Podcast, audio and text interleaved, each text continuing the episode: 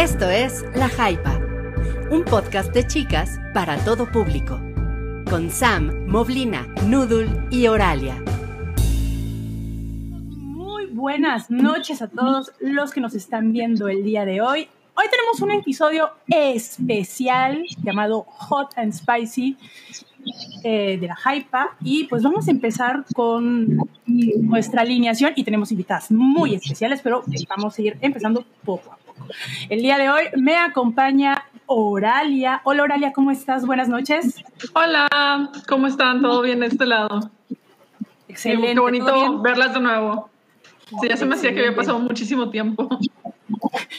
Sí, en nuestro lapso así como que, ay, han pasado como tres, tres semanas y no, apenas han pasado dos, pero gracias por estar aquí hoy, Oralia. También está la bellísima y hermosa Sam. Hola Sam, ¿cómo estás? Hola. Ya, te veo muy bronceada de las vacaciones. Sí, me, me, contaron por ahí que una usurpadora vino a dar una reseña el programa pasado, pero no, no, no sé Ya que no me digan. Excelente. Y bueno, chicos, hoy tenemos a dos invitadas súper especiales. Ellas están detrás de una cuenta que se llama La Aeroteca. Vamos a presentar primero a Iraís. Hola Iraís, buenas noches. Bienvenida a la Jaipa. Hola, buenas noches. Muchas gracias por la invitación. Estamos muy, muy emocionadas de que por fin llegó este momento que hemos estado esperando durante el año para hablar de cosas calientes y sensuales. Sí, ya teníamos, lo estábamos atrasando, pero mira, no hay fecha que no llegue, entonces hoy, diciembre, qué mejor que cerrar el año con algo hot and spicy. Y Gracias. la otra gran invitada que tenemos de la eroteca es Anabel. Anabel, buenas noches, bienvenida a la Jaipa, ¿cómo estás? Hola, pues muy contenta de estar aquí con ustedes para platicar sobre erotismo, sexualidad y muchas cosas muy bellas. Muy bellas y claro, todo en torno también a la cultura pop, porque esto es bueno, uno de los temas de, principales de la Jaipa. Pues les doy nuevamente la bienvenida, siéntense en casa y pues vamos a empezar esta, esta noche, este programa. Bueno, no sin antes recordarles que tenemos super chat, chavos. Eh, también leemos pues, los mensajitos de El sótano del Titanic. Nosotros vamos a, decir a las chicas, a nuestras invitadas, el sótano del Titanic es nuestro chat eh, habitual recibimos también super chat, que pues a veces nos dejan alguna dinerita, pero aquí amamos muchísimo al sótano del Titanic, los queremos y los amamos, ¿verdad chicas? Sí, aunque, Muchísimo. aunque sean pobrecitos. bueno, no quería yo decirlo así tan chulo, los amamos, los queremos. No, son, son, los que, son los que traen la fiesta. Sí, Sí. e, es la fiesta y, y todo lo que y lo que conlleva. Pero bueno, vamos a empezar este programa, como ya había dicho, con, con esta nota que me pareció muy, muy cagada eh, comentarla, y es que hace dos días eh, Machine, eh, Machine Kelly y Pete Davidson eh, hicieron un video muy cagado eh, pues mostrando los calzones. Ya saben, Kelvin con Calvin Klein. Para mí, en los noventas, Kelvin Klein era pues, un ícono, ¿no? Con, con Marky Mark, esos espectaculares. Pero pues, ¿qué ven? Ahora les gustan a las chicas un poquito más flaquitos. ¿Cómo, ¿Qué opinan ustedes de, este, de esta cosa tan jocosa? A, a, mí me pareció, me pareció cagado. Yo, yo, la verdad es que eh, de Calvin Klein, como que su onda marquetera de unos años para acá, pues yo no, yo definitivamente no soy el público. O sea, eh, no sé si hasta hace poquito o qué tantos años tiene, pero pues Justin Bieber era como su vocero, ¿no? La verdad es que a mí la marca no. Y siento que esto se siente un poquitito más refrescante, al menos en donde pues hacen este experimento pues mucho más cagado que sexy o, o un poquito menos seria. Me, me pareció que está, que está, cool. A mí Machine Gun Kelly la verdad es que no me cae muy bien, pero, pero me pareció un experimento fresco, curioso de, de, de la marca. Yo, yo estoy pro. Está... ¿Qué opinan ustedes? ¿Qué opinas, Oralia, de esto? Está interesante por el hecho de que se siente muy casero y me imagino que la idea es así como que rebaja, o sea, quizás así como que hacerlo un poco más accesible a, o sea, la gente más joven. Me imagino que por eso invitaron a Pete y a Machine Gun Kelly, que por alguna razón que no todos terminamos de entender, son los vatos más hot en Hollywood en este sí, momento ya sé. y los más deseados. algo, algo está sucediendo y que no entendemos. Ajá, pero está cool, está interesante. O sea, está, no sé, se siente muy de que miren, observenos. Porque además la, la, idea, la idea de esto, bueno, lo, lo, que me pareció como cagado fue que el, tomaron la cuenta de la, de la marca, ¿no? Es el, ay, estos, estos batillos locos que nos hackearon la cuenta porque cambiaron la foto de perfil y todo. Ah, se siente justo, justo considerable, como está tratando de ser un poco más accesible. Si el, miren, esta marca es divertida, no, no sé, pero ah, estuvo, estuvo la verdad gracioso se aplaude que pues es como dice como dijo Sam es algo más refrescante eh, y que algo que pues la marca está retomando como para ganar más pues más público y es un punto más jocoso por Pete Davidson. Pues atractivos pues tienen su encanto. Creo que lo de Pete Davidson ya lo platicamos en el programa anterior de, de la Hypa pero pues no sé a veces me dio como que algo un poquito de vergüenza, pero... Sexy no es la campaña, ¿no? O sea.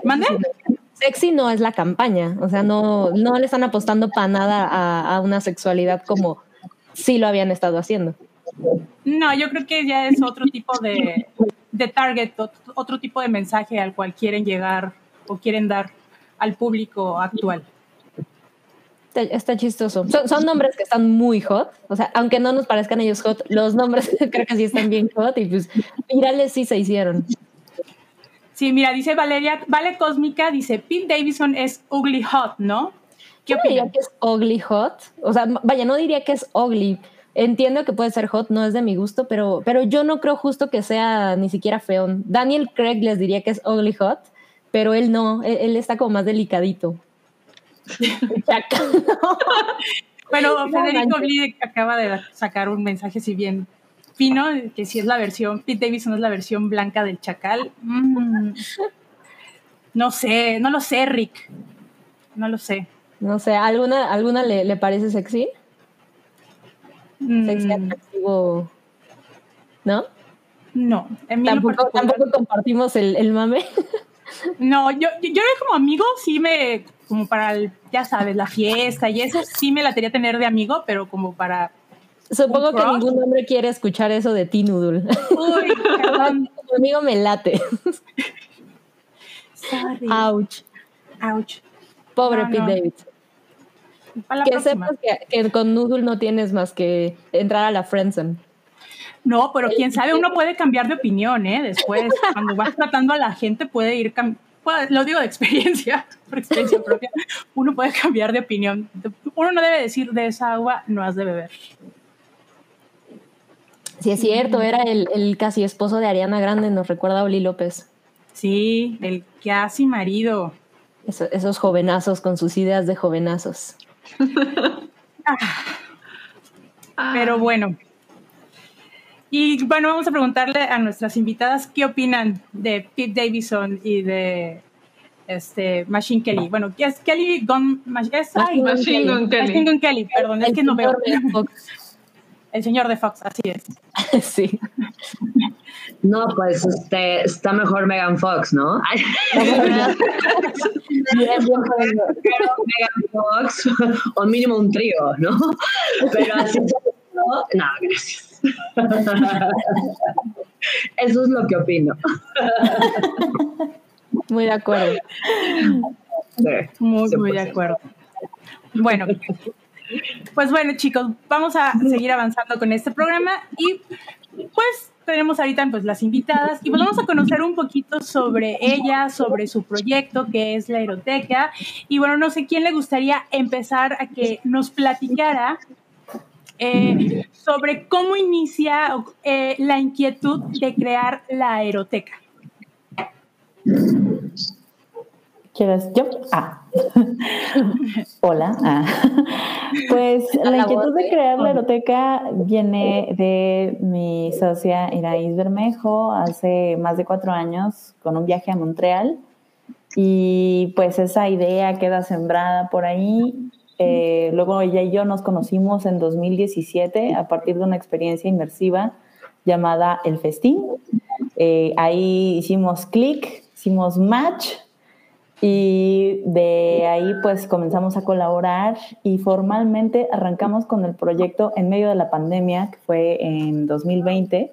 En abril de 2020 abrimos la tienda online, que es la eroteca.mx, y comenzamos a vender placer por internet. Ahí nos fue bastante bien, eh, fue un año bastante afortunado, bueno, para el resto del mundo no, pero para nosotras fue un, fue un año bastante iconic y pues este proyecto viene de la, de la inquietud de crear un espacio seguro para explorar nuestra sexualidad, nuestro erotismo y pues el placer en general. Eh, tenemos juguetes sexuales, tenemos eh, talleres y tenemos experiencias. Y pues nos encuentran en Instagram como arroba la. Ahí estamos viéndolo en pantalla. Y vamos a tener un bazarcito erótico el 19 de diciembre, al cual están cordialmente invitadas. Va a estar muy bueno porque es una experiencia erótica, mística, canábica. Vamos a tener rituales, tarot, vamos a tener bazar. Eh, va a estar buenísimo. Vayan, es en Fray Servando, eh, Teresa de Mier, 316 y es en la colonia Merced, en el centro histórico. Ahí nos vemos a partir de las 2 de la tarde. ¿Qué dinámica va a haber? ¿Es como hay entrada, apartar lugares, vas y te presentas? Es entrada libre, eh, solamente tienen que registrarse con su nombre, correo y datos. Y el, eh, vamos a tener bazar de 2 a 6, vamos a tener charlas canábicas a las 4, un meet and greet con la doctora Fabiola Trejo, que es una de las pioneras de la sexualidad positiva en nuestro país. Y también eh, vamos a tener lecturas de tarot con sexólogo de bolsillo, que también es otro amado aliado de la eroteca. Y pues vamos a andar ahí también eh, algunos proyectos de lencería, arneses, eh, un sin erótico llamado Papalota Negra, que también es muy interesante porque aborda temas de erotismo a través de lo queer y también de la interseccionalidad. Em, está Yemaya Lingerie, que es una marca inclusiva de arneses y lencería. Em, también vamos a tener algunos pastelillos eróticos por cargo de Letoa y em, vamos a tener plantas, macetas, eh, cosas muy chulas. Ah, ropa vintage. Ah, y por ahí se me debe estar escapando otro proyecto. Ah, y también vamos a tener eh, rituales, mucho ritual brujil, bastante, bastante padre. ¿Qué están esperando? Oigan. Oigan, hay que aprovechar. Está bien, cabrón, hay que ir. Sí, sí, sí, mucha diversión. Miren, ese que aparece en pantalla, por ejemplo, es uno de los productos que tenemos en la aeroteca, se llama OC2 y es un estimulador clitoriano y de zona G inventado por Laura Di Carlo, que eh, pues es una genia del placer. Y esta marca está muy de la mano de la Eroteca en el lanzamiento de nuestra campaña Activistas del Placer. De hecho, Laura Di Carlo es nuestra activista del placer oficial. Y les recomendamos mucho que se den una vuelta por la tienda porque justo eh, estos productos están en descuento. Em, vamos a comenzar a tener una promo muy interesante a partir de mañana, así que estén muy al pendientes de nuestras redes. Eh, y pues bueno, Aquí está el kit completo de activistas del placer. También vamos a tener esa tote bag y esa playera en el bazar para que se la puedan llevar. Y pues bueno, a grosso modo, ese es nuestro proyecto. Em, y estamos muy emocionados de estar aquí compartiendo con ustedes. Miren, aquí está en la fiesta de lanzamiento con la doctora Fabiola Trejo y con Ceci, Ceci de, acabamos de tener un evento que fue la presentación justo de nuestra nueva campaña que se llama Activistas del Placer, que también es algo que ahorita les vamos a contar. Y fue el 20 de noviembre porque fue el día de la revolución erótica. Entonces, un poco eh, lo que nosotras queremos con esta plataforma es que las personas entiendan que la sexualidad es parte de la vida, es parte de la salud integral y en la medida en la que la reconozcamos, la integremos en nuestras relaciones, en nuestras dinámicas, pues puede mejorar todo, ¿no? Desde nuestra salud, este, nos vamos a poner de buenas, nuestras dinámicas sociales incluso pueden mejorar. Entonces es como un poco entender que em, la sexualidad va más allá de los genitales, ¿no? Va más allá como de lo que nos ha vendido Hollywood, ¿no? O sea, va más allá de estas ideas binarias, ¿no? De estas ideas, este, pues sí, ya eh, un poco eh, arcaicas, ¿no? En muchos sentidos. Y como eh, hace rato mencionaba Anabel, ¿no?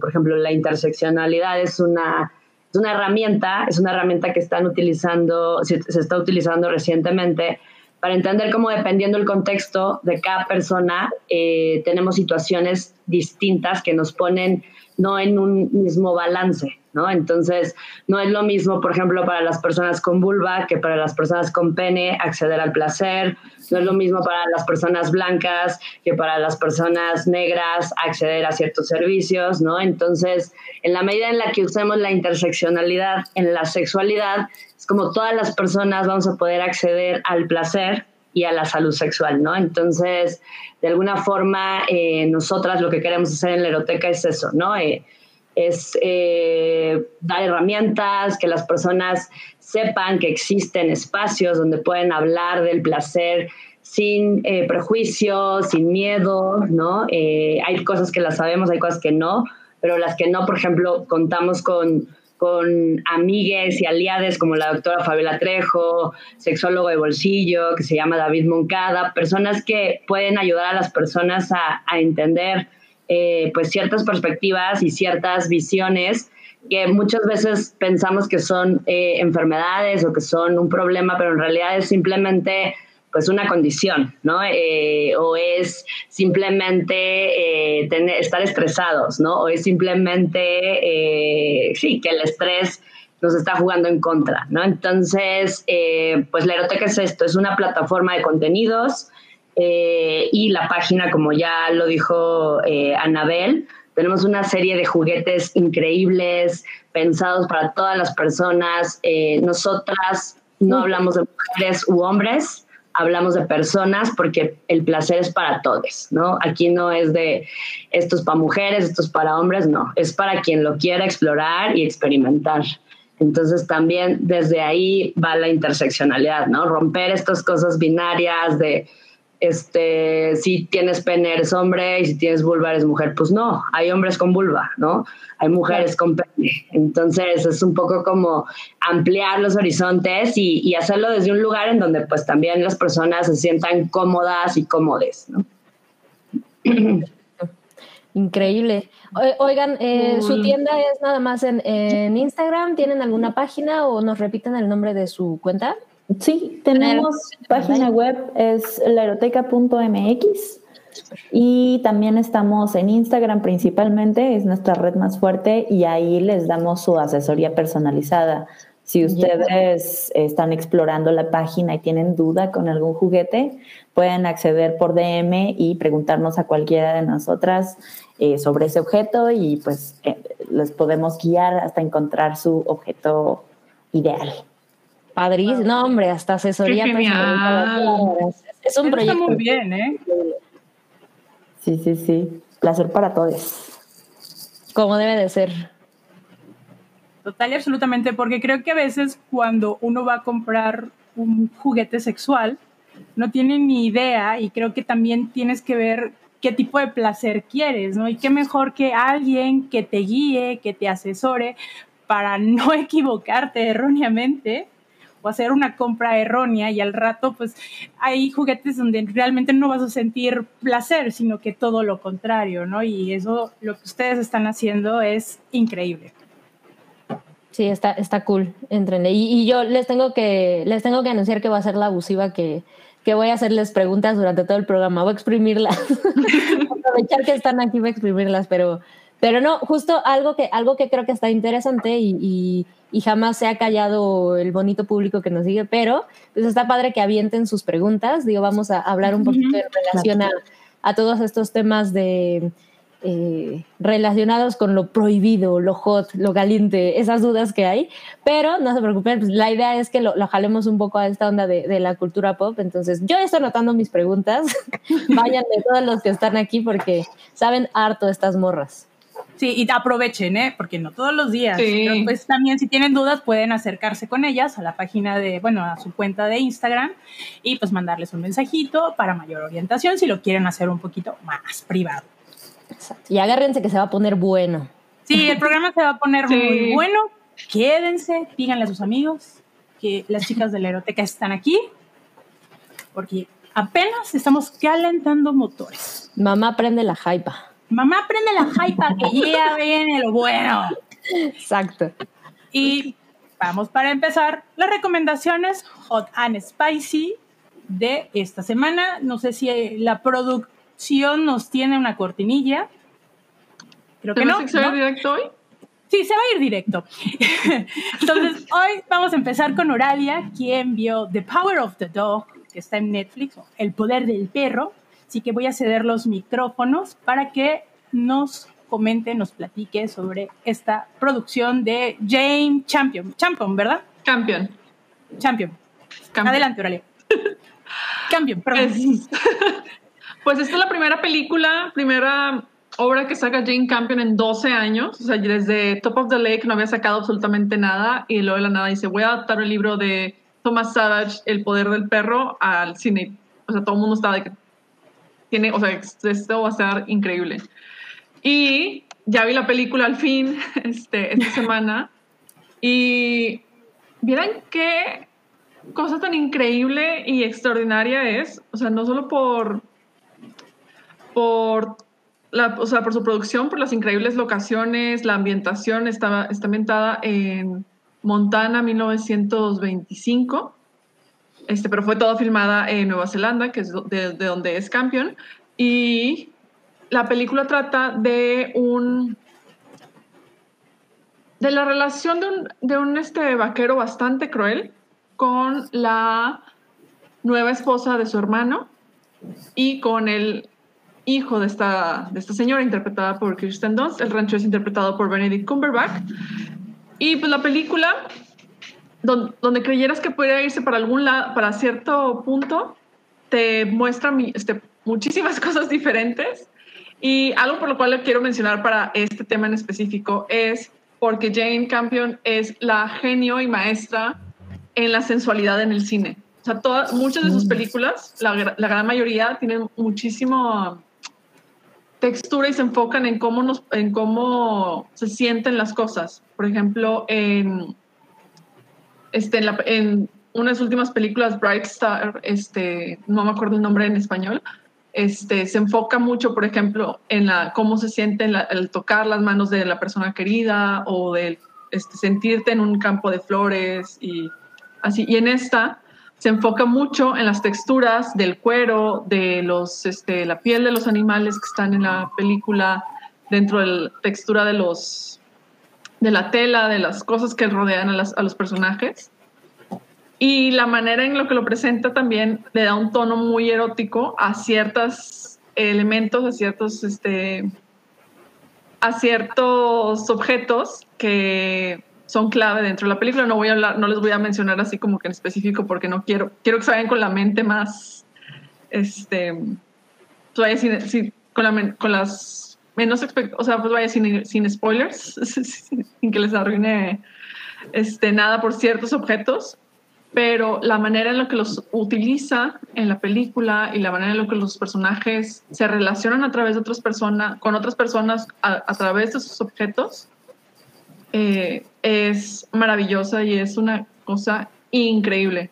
Comenta Oli que qué tal es la música de Johnny Greenwood, es su mejor álbum que ha sacado en mucho tiempo. También todos sus score, todas sus bandas sonoras para películas son este, increíbles. Me falta, me falta ver Spencer para ver qué tal está su otra este, participación fílmica del, año. Pero en El Poder del Perro resalta y se une temáticamente a todo lo que está planteando la película.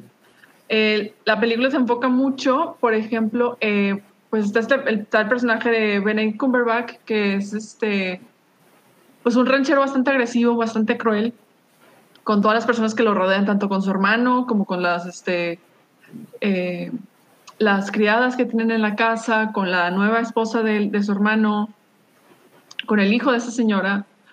Y te presenta toda esta parte así como que te, te presenta una masculinidad y, o sea, ya, no, ya no me gusta usar el término porque ya está súper choteado, pero te presenta una masculinidad muy tóxica, muy agresiva y violenta, pero a la vez te presenta, que es algo que me encanta de las películas de, de campeones, que te presenta los matices dentro de ese tipo de personajes, dentro los, aún dentro de los hombres crueles puede haber trazos de ternura y puede haber este, el deseo por querer conectar con alguien más. Mm. Y es maravilloso, es increíble la película, la verdad me le sigo dando vueltas a montones de cosas, y tanto a lo, narrativo que te presentan como a todo, los todo el subtexto que te manejan, porque hay muchísimas cosas que te dan a entender con las, con las imágenes, con la textura, con las cosas, y, eh, y es este... Es bastante increíble, o sea, es bastante increíble porque te deja, te deja pensando mucho y te deja este, reflexionando sobre ciertas cosas, te quedas así como que, pues es que igual esto sí, igual esto no, y da para muchísimas cosas. Está, está increíble película, la recomiendo muchísimo. Eh, la distribuye Netflix, así que ya está a su disposición para ver, comentar. Eh, y pues es lo que recomiendo hoy. oye, Orali, una pregunta. ¿Qué onda? Es, em, Evidentemente es cine turco, por supuesto, está fuera de discusión. no es turco. ¿Qué tal la duración? Son dos horas, se te va de volada. Igual y es un poquito, se siente un poquito lenta. O sea, quizás es el inicio sí es así como que tarda un poquito en arrancar en lo que te presentan los personajes y lo que te dice de que, oye, pues cómo está, te presenta el escenario y quiénes son los personajes y dentro de la narrativa, pero ya una vez que pasa ciertos momentos y todo se, se, acelera y no puedes dejar de ver la pantalla para saber qué es lo que va a pasar y cómo se va a ir desarrollando, cómo se desarrolla la historia, porque por un lado está la enemistad entre el personaje de Benedict Cumberbatch con el de Kirsten Dunst, tanto como su relación apática con su hermano que es interpretado por este Jesse Plemons, mm. y luego la, el tipo de, de relación que desarrolla con su que sería sobrino adoptivo, este que lo interpreta increíble, Cody, Smith. McPhee. Eh, entonces, ya con eso, o sea, con estos nombres actuación, las actuaciones están increíbles. O sea, la verdad, si fuera un mundo justo, los, los cuatro tendrían este premios. Sabemos que no va a pasar, pero uno puede ilusionarse. Y la manera en la que trata la, la masculinidad este, cómo, se, cómo son las relaciones entre los hombres y cómo son sus, sus estilos de afecto, es muy importante. Es, bueno, no, es muy, muy impresionante cómo lo plantea esta película. Increíble. ¿no? no sé si a ti te pasó, pero igual los detalles de la película tienen mucho que ver con la trama. O sea, yo cuando la, la, vi, o sea, si me perdí algún detalle, eh, o sea, evité eh, de no perderme los detalles, porque también cuentan mucho de la, la historia. O sea, son, muy, son muy sutiles, pero van muy relacionados. O sea, no es necesario que sea que te los diga en un, en un guion o en, una, eh, en un diálogo, sino el mismo detalle de la aparición de algo dice demasiadas cosas que más adelante la misma, la misma trama te lo va a soltar. Sí. Y también hay muchísimo. También me, encantaron así como que todo el tipo de detalles que no te sobreexplican qué está pasando, pero pues tú vas entendiendo bien, o sea, viendo, poniendo atención a la, a la película, te vas dando cuenta pues cómo están las dinámicas este, de clase, de relaciones personales dentro de la historia y también da una para una lectura muy, muy rica. Está, está, está interesante. Yo que ya iba a cancelar el Netflix. Al menos. Es que siempre, siempre nos hacen esto. Siempre nos hacen esto. O sea, todo el año, en todo el año, así como que no estrenan películas así este, chingonas, este, te ponen este montón de basura. Y ya cuando se acerca la temporada de premios es cuando empiezan a sacar las películas que compraron en festivales y así como que, ah, mira, quédate para ver todo esto. Exacto. ah, sí. Muy frustrante. Y luego con su aumento, con su graciosa de aumento de precio, dices, ¿por qué me pones esto ahorita cuando ya lo voy a cancelar, como lo menciona Sam? Ay, es una mala jugarreta de parte de Netflix. Sí. Pero recomendadísima. Qué mejor que la recomendación de Oralia. Sí, las recomendaciones de Oralia. El, el perro. Yo tengo duda. ¿Por qué se llama el poder del perro? Se llama así por una cita bíblica que te presentan durante la historia. Mm. La verdad, así como que cuando lo leyeron fue así como que, "Hmm, esto es interesante, lo busqué y ya fue de que, ah, ok, ya me causó sentido de por qué lo estaban usando en la, Ok. en la historia. Pero, y ya, o sea, sí, también este, o sea, tiene que ver mucho con las dinámicas de, pues, de poder, vaya, dentro de la, la historia. Como está ambientada en el, en un, este, en un pueblo en medio de la nada, abandonado por, este, por Dios y por todo. Y los, o sea, y te- eso también está muy padre la, la perspectiva histórica porque te lo plantean en 1925. Cuando piensas de que, ay, no, pues ya llegó toda la modernidad de todo Estados Unidos y es así súper este, hipermoderno y demás, pero había muchas zonas que eran prácticamente rancherías y que tenían todavía un estilo de vida de, de vaqueros muy, este, pues que con, que digamos, no, pues igual y podría ser apta para el siglo 18 y 19, pero también pues perduró en, este, en- durante cierta parte del 20. Y está bastante, bastante chingona. La verdad, la recomiendo muchísimo. Es de, o sea, para mí sí, sí es mi top película del año. Wow, ok. O sea, para mí sí es de que, ¿sabes qué? Hasta arriba. Por encima de todo lo demás que he visto. No, pues ahí está, No. cero duda. Está. Corriendo. Entonces ya saben qué ver este fin de semana. Si no tienen algo, si no les llama algo la atención, pues vayan a ver a Netflix. El poder del perro, no se van a decepcionar. Las recomendaciones de Oralia siempre son top de top. Gracias.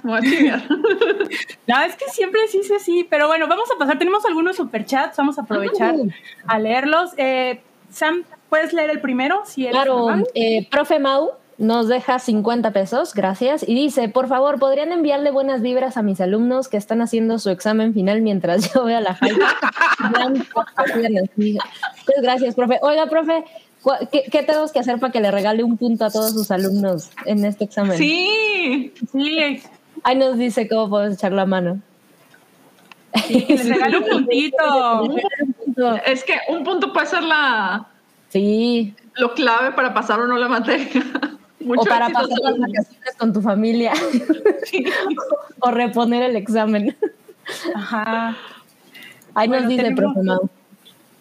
Oralia, ¿quieres leer el, el siguiente?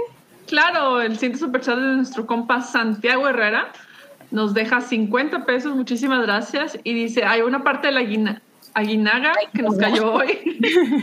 Mis links, saludos y kudos a las invitadas.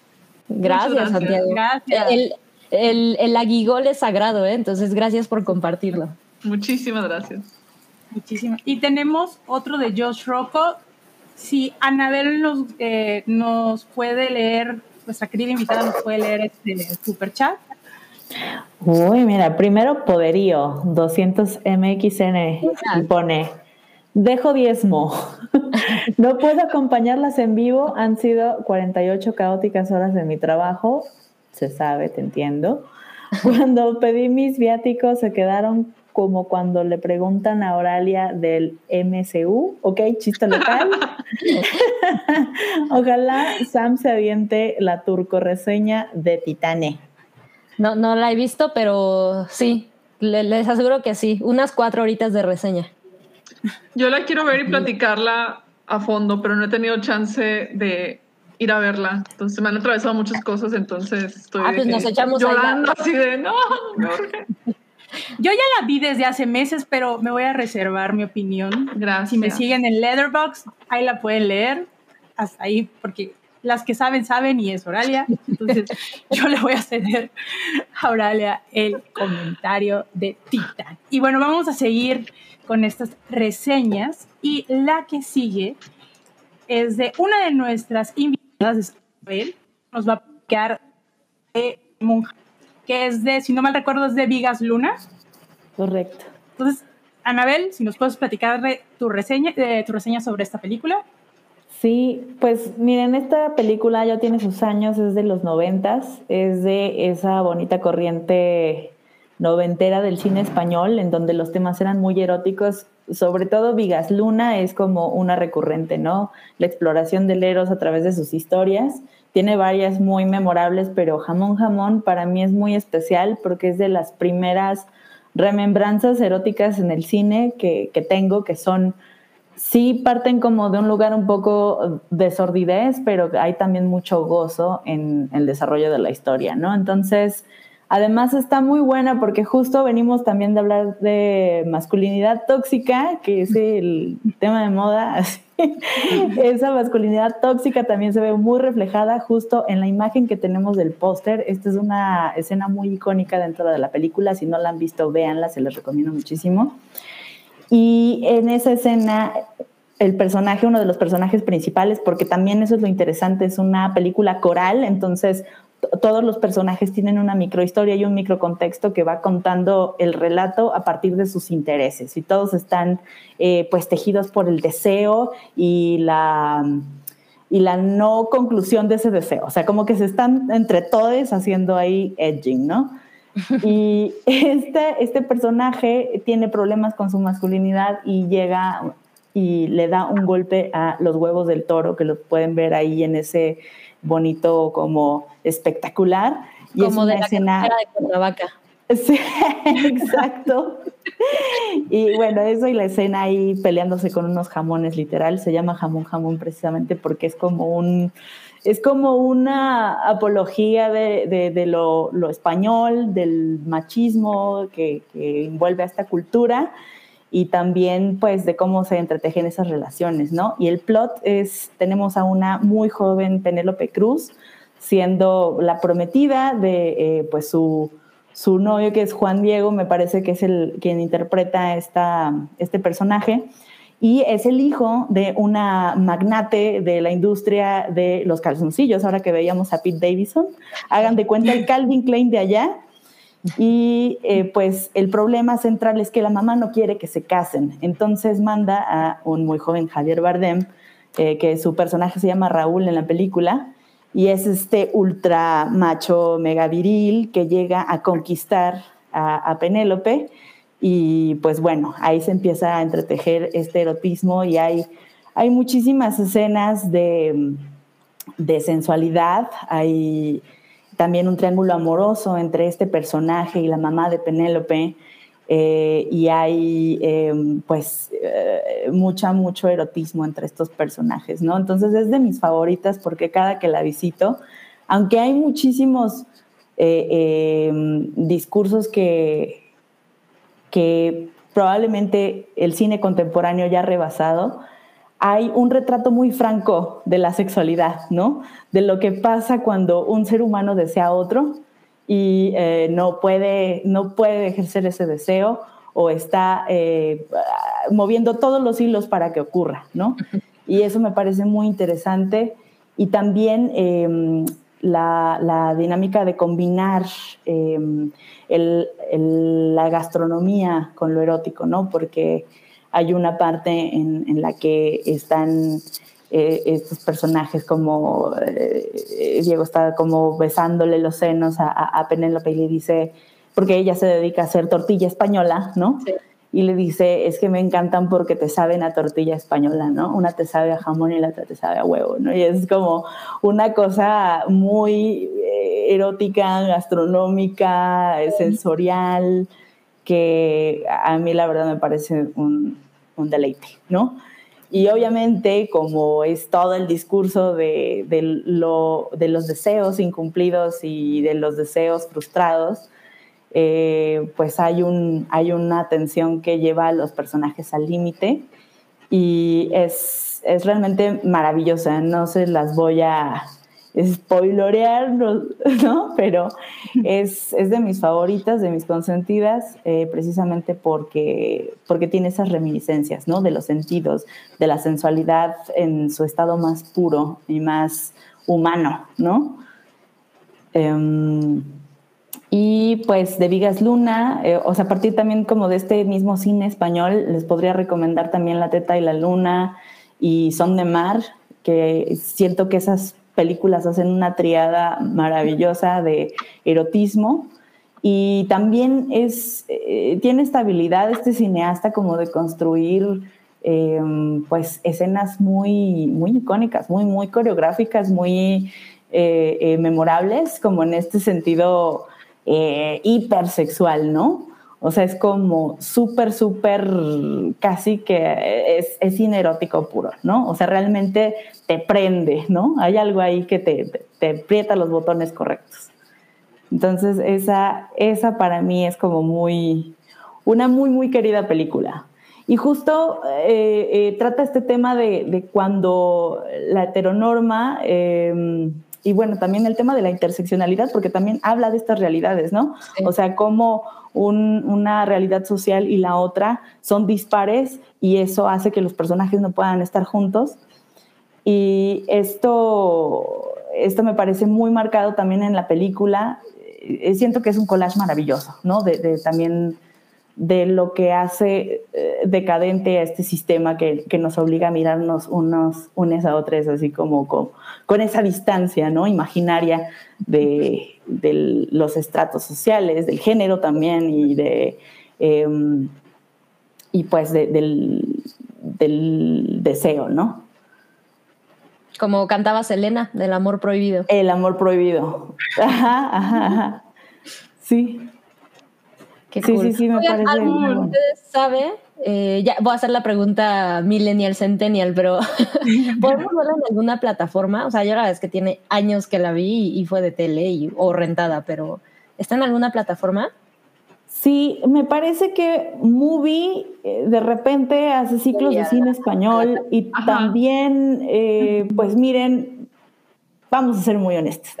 Pueden entrar a Cuevana, Cuevana 3, no les va a fallar. Esto lo van a encontrar en Netflix porque justo es algo que me frustra mucho de Netflix y por lo que estoy a punto de cancelarlo.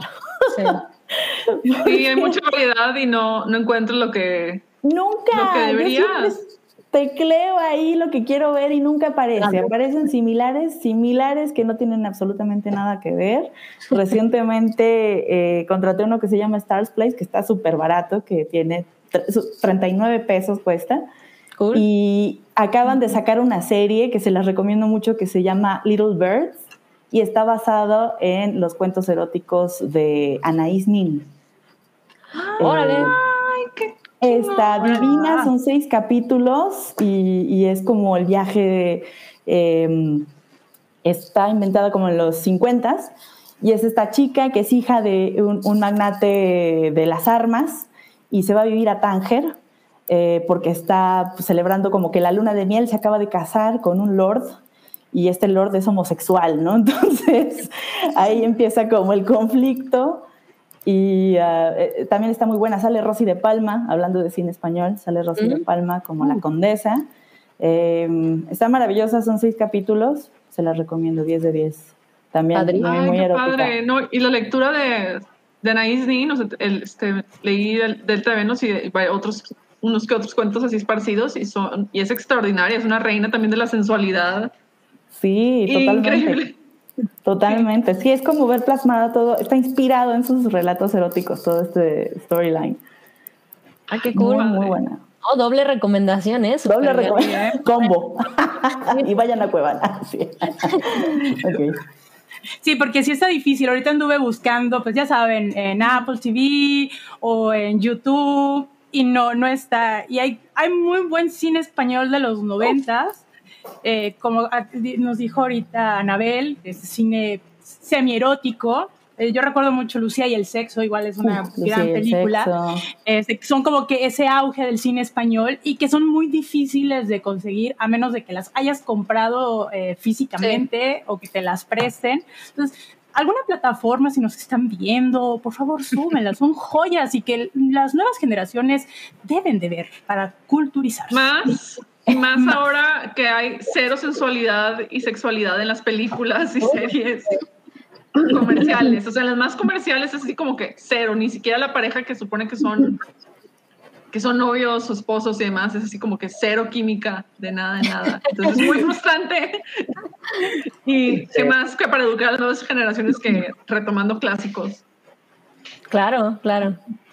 Total. Y absolutamente. Eh, tenemos otro super chat. ya nos contestó el profe Mau.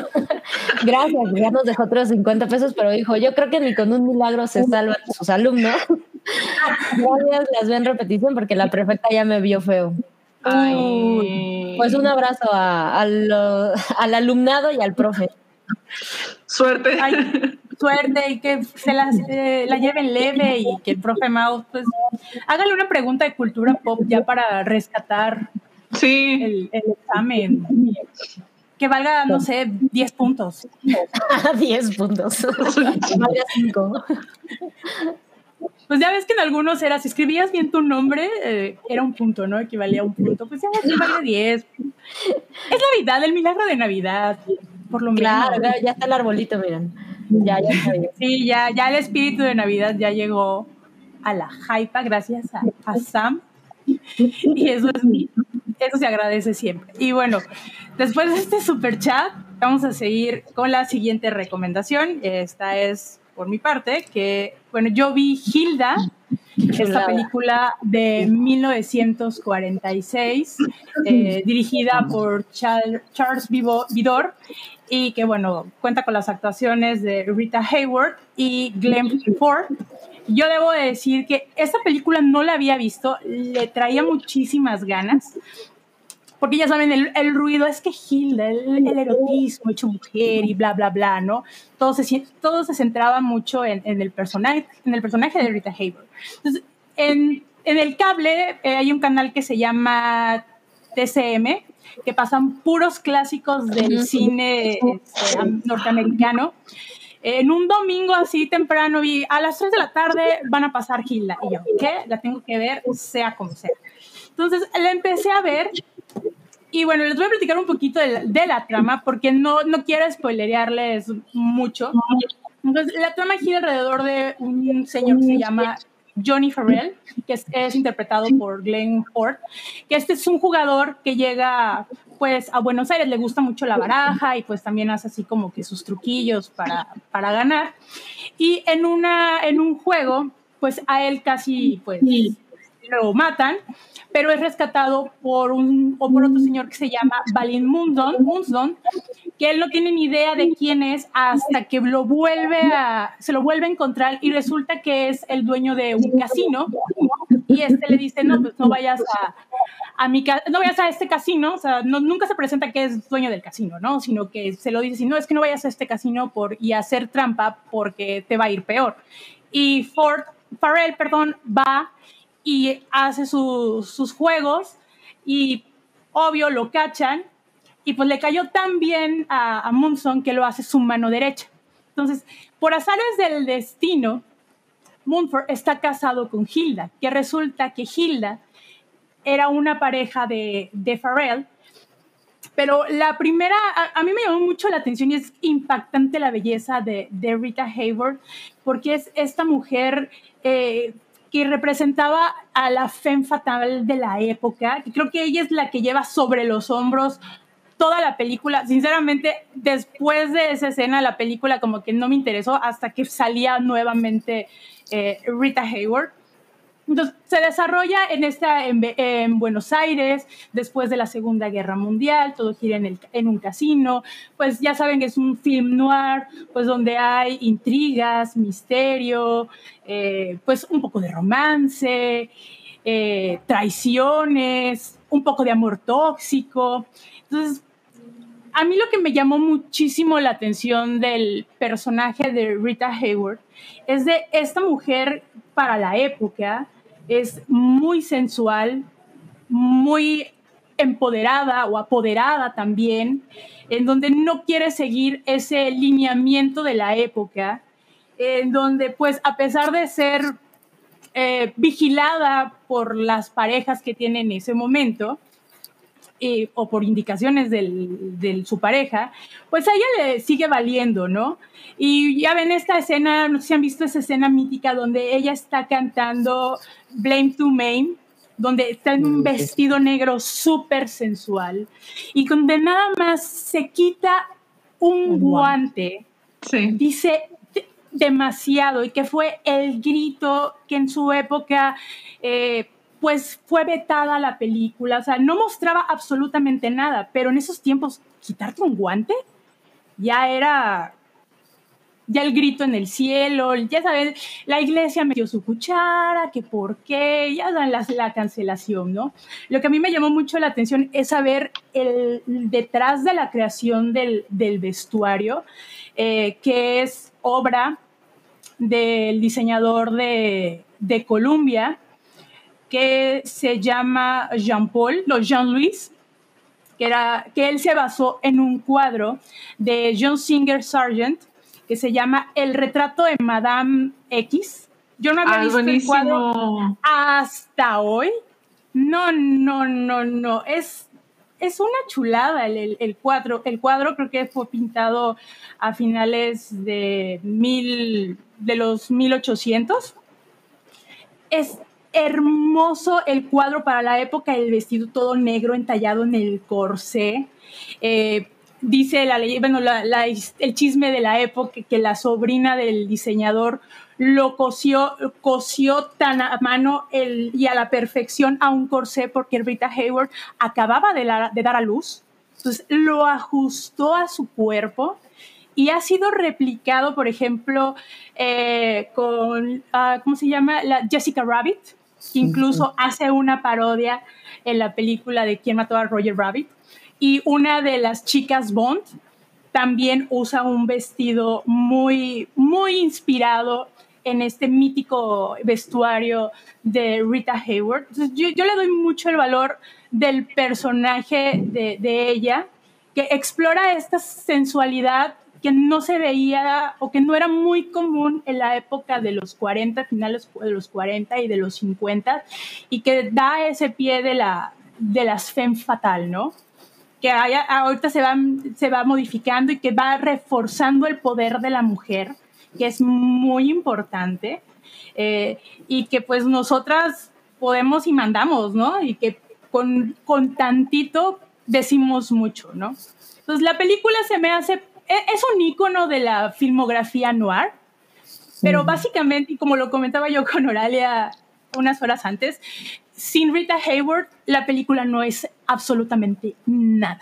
Nada, cero. Nada. Cero, cero, cero. Y otro dato de trivia, ella no canta en la película. Canta una... Es una cantante canadiense, así es. Sí, pero ahí lo triste es que ya sí quería cantar y había, ya, ya había ensayado muchísimo para, para interpretar la canción y los productores le dijeron, ne, se dobla. que es una pena. Baila hermoso porque ella tiene bases este, de baile. Sus, fam- su- sus papás son, bueno, su papá es de origen español, que esa es otra tragedia con, de su vida, pero el personaje que a pesar de haber sucedido cosas muy trágicas y de ser sobajada y todo, ya bueno, también hay una mítica escena donde la cachetean, que también es otro, otro icono, una escena mítica, pero creo que en sí, Rita Hayworth, como esta mujer empoderada, es lo más sensual que yo puedo encontrar en una mujer desde el respeto. Yo soy straight, ¿no? Pero desde el respeto es, y admiración es lo más sexy que yo puedo ver. No, el momento cuando te la presentan y, Ah. y, eh, y, este, Es que, es que sale así, ¿no? Antes te voy a presentar a, fula- a, a Johnny, ¿no? Y la otra, ah, y se queda y luego así la, como se que queda te así, conozco. Y la cara, o sea, Ah, todo. pues, no, no, no, es que eso de sí te conozco, pero me voy a tragar mi bullo, es, eh, digo, es, esa presentación de ella en la película es, es de lo más fuerte y atractivo, ¿no? Yo a la película le doy, pues, tres, es, está, la- el tema es, digo, en lo particular a mí no me llamó mucho la atención, pero cuando ella sale a escena, la película se ilumina total y absolutamente. Sí. Increíble. Pues Qué sí, cool. Decían ahí Noodle, e- y comparto completamente, amo los análisis de moda y vestuario. de Noodle tiene, tiene razón Ana Karen, eh, so- soy muy fan. También. en- es La- que la- tiene Noodle- mucho el contexto, ¿no? Sí. De todo. La que, que el expertise habla Noodle. Bueno, cuando se puede, cuando se puede. Pero bueno, les digo, esta película la pueden encontrar legalmente en renta en Amazon, en Apple TV. Y bueno, ya si la quieren buscar por ahí, la pueden encontrar en YouTube, pero no se los recomiendo porque no está bien, uh, pues cortada, por así decirlo. El tamaño no es el adecuado y creo que una película de este calibre, eh, pues un icono del cine, del cine noir, debe de verse en el ratio correcto. Entonces, mejor aprovechen, no está muy cara la renta, creo que está como en 55 pesos la renta en TV. Entonces, ahí lo cool, cool. Hoy tiene razón Santiago, ¿eh? Ya, ya que se eche nudo la, la reseña del vestuario de Sex and the City. La del vestuario, nada más la voy a ver por el vestuario, ¿eh? porque realmente no me llama mucho la atención en esta ocasión la, la nueva, la nueva serie, pero vamos a hacer el intento. Es que se va a extrañar Samantha.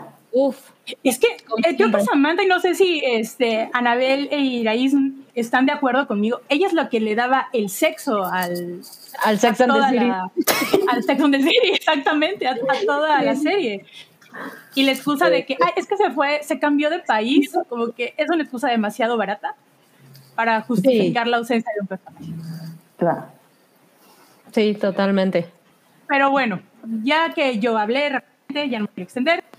Estamos muy bueno, mis chicas. Vamos a lo siguiente de la escaleta y es con Sam, que vio Burn. Así que, Así es. Sam, platícanos de esta película. Bueno, prepárense, nada más va a ser hora y media de reseña ahora. Ay, purote. Esta, esta película, em, la verdad es que me la topé en, Amazon, en, Prime Video, ahí la pueden ver. Y es de estas películas que, se ven accidentalmente en realidad porque sí me la, me la recomendó Amazon después de venir jalando como todo mi octubre de ver este películas de terror y asesinos y etcétera, etcétera. Entonces por ahí brinco. Y la verdad es que un poco la reseña em, me resultó engañosa, pero, pero para bien, porque al final el producto fue, fue algo completamente distinto. Y, y me metí a verla porque parecía una, una onda como esta One Man Army, nada más que aquí era el, el ejército de una sola mujer, lo cual me pareció interesante.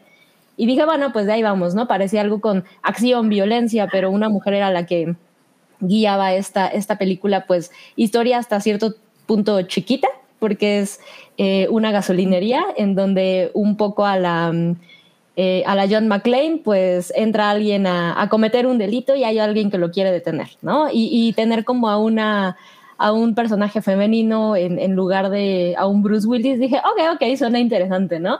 Pensando la verdad que va a haber una película mediocre, como esas que me fascina ver en la tele, pero la es que me sorprendió mucho. O sea, al final resulta, es una película, eh, les diré chiquita, porque se siente chiquita en todos los sentidos. Se siente chiquita en, en el cast, realmente no, no hay nada maravilloso en cuanto a nombres, ni mucho menos. Se siente chiquita en cuanto a ubicación, porque todo se desarrolla dentro de una eh, tiendita, el supercito de una gasolinería, de una estación de, gasolina sobre una carretera, algún lugar en Estados Unidos, que te dejan entender sin decirte, pues que es un lugar como, como si estuvieran a la salida de Querétaro o de Pachuca, ¿no? Es que pasa muy poca gente y en realidad no estás en una ciudad. Eh, y entonces, más allá de esto, se siente chiquita, tiene poquitos personajes y, al final, pues pasa, pasa, relativamente poco en la película, ¿no? A grandes rasgos, eh, es el turno de la noche de esta estación de gasolina. Y a las dos chicas que ven en el póster las conocemos de, principio porque son las que atienden este, el, el 7-Eleven de esta, es más bien como un extra de esta gasolinería. Y no se llevan muy bien, eh, es cordial todo, pero bueno, a la chica rubia que vemos en, en el póster, pues evidentemente como la vemos, pues es alguien eh, linda, sexy, divertida y, se nota muy cañón el cambio de, de personalidad junto con esta, otra chica que, que resulta siendo la, la protagonista, que es pues no podría decir que es una mujer fea para nada, pero evidentemente eh, como la pintan, pues sí, ¿no? Y se viste de forma conservadora y es increíblemente introvertida y, eh, se siente, se percibe hasta un poco aniñada en, en, en, cómo se comporta y en cómo luce, ¿no? De, primera instancia. Y la historia avanza porque, pues, al ser esta gasolinería perdido un poco en, la nada, no falta quien decida que puede asaltarla y es fácil asaltar un lugar de estos y llevarte algo de dinero de camioneros en la noche. Entonces llega esta, este otro personaje, el primer no, como el segundo personaje masculino que te, que te presenta, porque sale por ahí un policía antes, eh, y ahí hay unas relaciones muy curiosas que es el chaparro de Hunger Games, sí, justo. Yo no recordaba, o sea, se me hacía muy conocido el protagonista hasta que terminó la película y dije, ¿quién es este güey? Y sí, justo es el, eh, no recuerdo si es como el interés amoroso de, de Katniss, pero, pero es el, es, el bueno de Hunger Games. Eh, pero bueno, más allá de eso, la verdad es que no se reconoce nada más. Creo que el policía también por ahí es algún rostro conocido, pero es una película pequeña.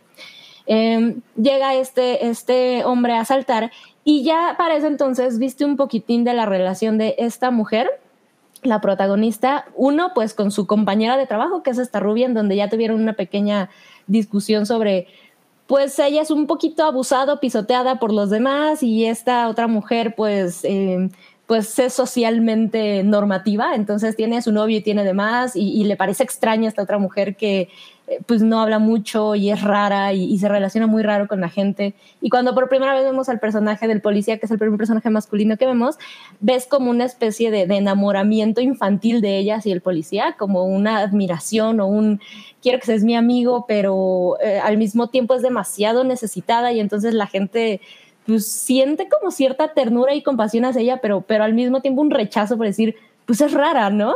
Entonces, no se ve nada súper extraño y, de repente llega el, chaparro de Hunger Games, como dice Rui, quiere asaltar la tienda y entonces ahí sí se, empieza a desarrollar toda la historia.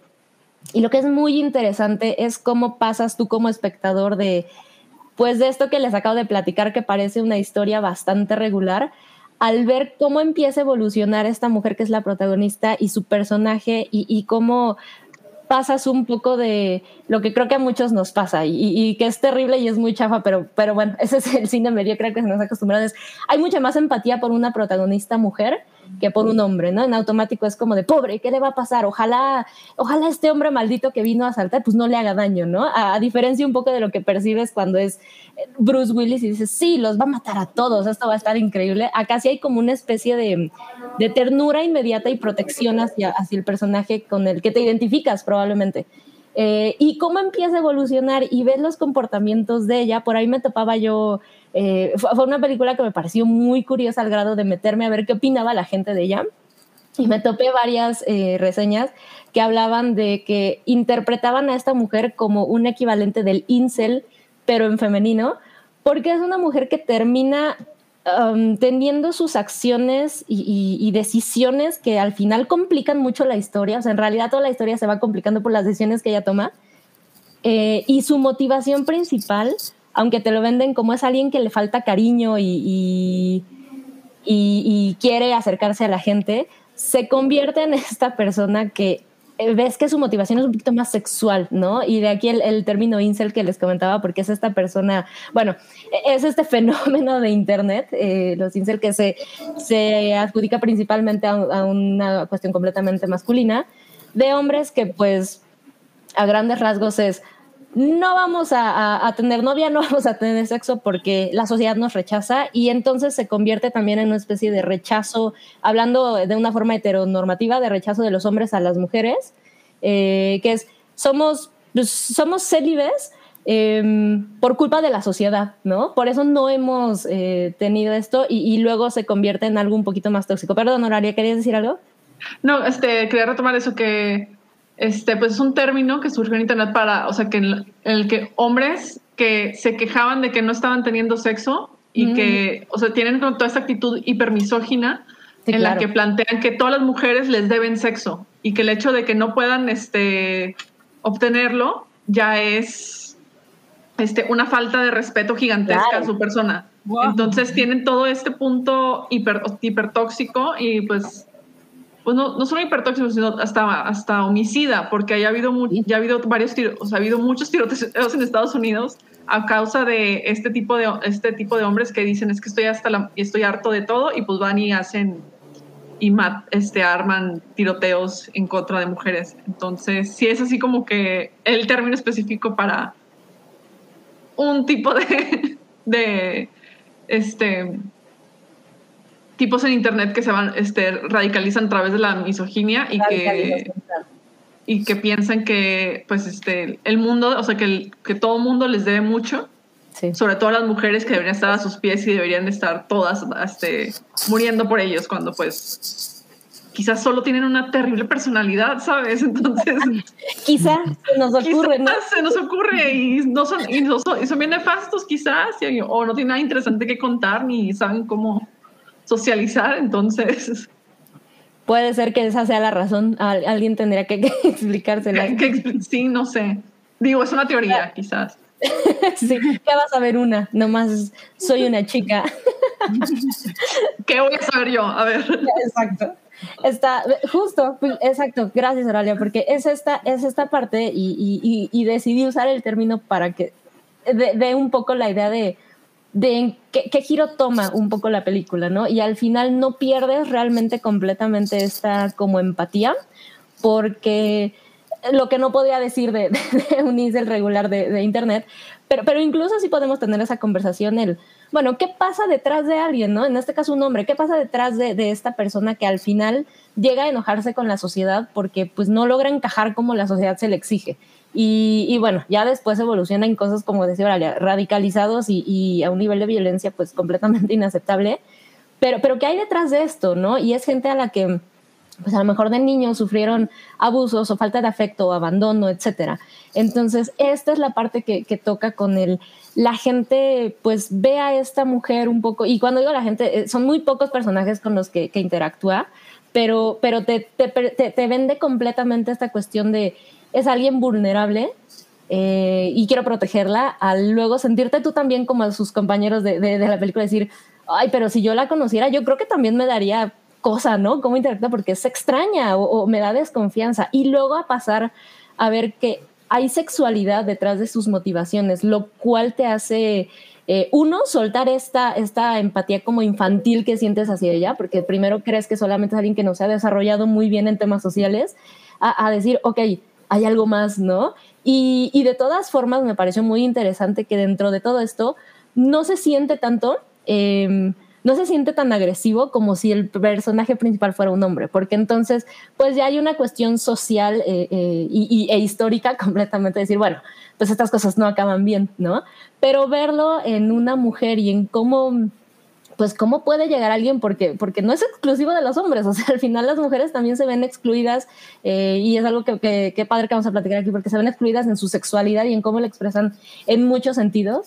Y viniendo, por ejemplo, en este caso de un pueblo chiquito en el que probablemente pues ella de plano ni siquiera encaja, ¿no? En, lo que le gusta a la gente a los 650 güeyes que viven en su pueblo a lo mejor porque no hay más, eh, y no es rubia y no es linda y no es de, etcétera, etcétera, pues, ¿qué, qué, pasa, no? ¿En qué situaciones se puede ver esta, esta persona? Entonces, ver la sexualidad, porque al final resulta de esto, vista desde esta otra forma en donde pues la desesperación y la falta de afecto lo que lleva a ser a una persona que no tiene que llegar a lo mejor a, hacer un tiroteo, ¿no? En un centro comercial, en una escuela, qué horror, pero es gente que va por la vida, pues a lo mejor afectando a, otras personas o complicando además ciertas situaciones. Y al final resulta ser una película, sí, de acción, pasable, hasta divertida y que raya muchos ratos en la comedia, lo cual me pareció muy, muy cagado, eh, pero sin soltar este, esta cuestión de pues sí te estás riendo, pero, pero no te incomodaste un poquitín, pues sí, la neta sí. Bien, bien recomendada, película chiquita, una hora y media máximo debe de, durar. Y, está interesante para ver probablemente una historia que hemos visto mil veces, porque sí, pero con ciertos elementos que la hacen bastante, bastante rescatable y, e incluso preguntarte ciertas cosas. Eh, sobre todo, es del 2019, pero sobre todo, eh, retomando otra vez lo que decía Oralia, ¿por qué a lo mejor se comporta cierta gente en Internet como se comporta? ¿no? ¿Por qué sigue habiendo misoginia? ¿Por qué sigue habiendo discriminación? ¿Por qué seguimos peleándonos por no usar un, por no cambiar una letra en pronombres? ¿no? O sea, es como, ¿por qué? Sam. Y, y se generan desmadres. Se nos estaba yendo Sam. Se cortó un poco. Se cortó un poquito al final. Yo estaba preocupada porque hubiera un microataque de incel hacia Sam por querer exponer. Ah, pero bueno, básicamente es eso. Sí, se las recomiendo. Al final termina a ser más es, es, dinámica, es divertida, pero, pero tiene estas cosillas inteligentes que además sí pueden pasar desapercibidas. O sea, la verdad es que si a alguien no le interesa el tema, probablemente solo vea a una chavita extraña como lidia con un güey que entró a saltar la, la, tienda, ¿no? Y que se comporta medio raro. Puede pasar desapercibido. Y creo que eso es lo interesante. Dices que en el Amazon. ¿verdad? En el Amazon. Excelente, esta es la recomendación de Sam. No recuerdo también en español, perdón. En español. Pero, pero ya ves que la pueden poner como burn. Sí y automáticamente... Además es más fácil de escribir, born. Sí, burn. sí, si no, ahorita buscamos eh, cómo, cómo, está en, en español, por, aquel que, que no, no le encuentre. A ver. Mm, no la encuentro.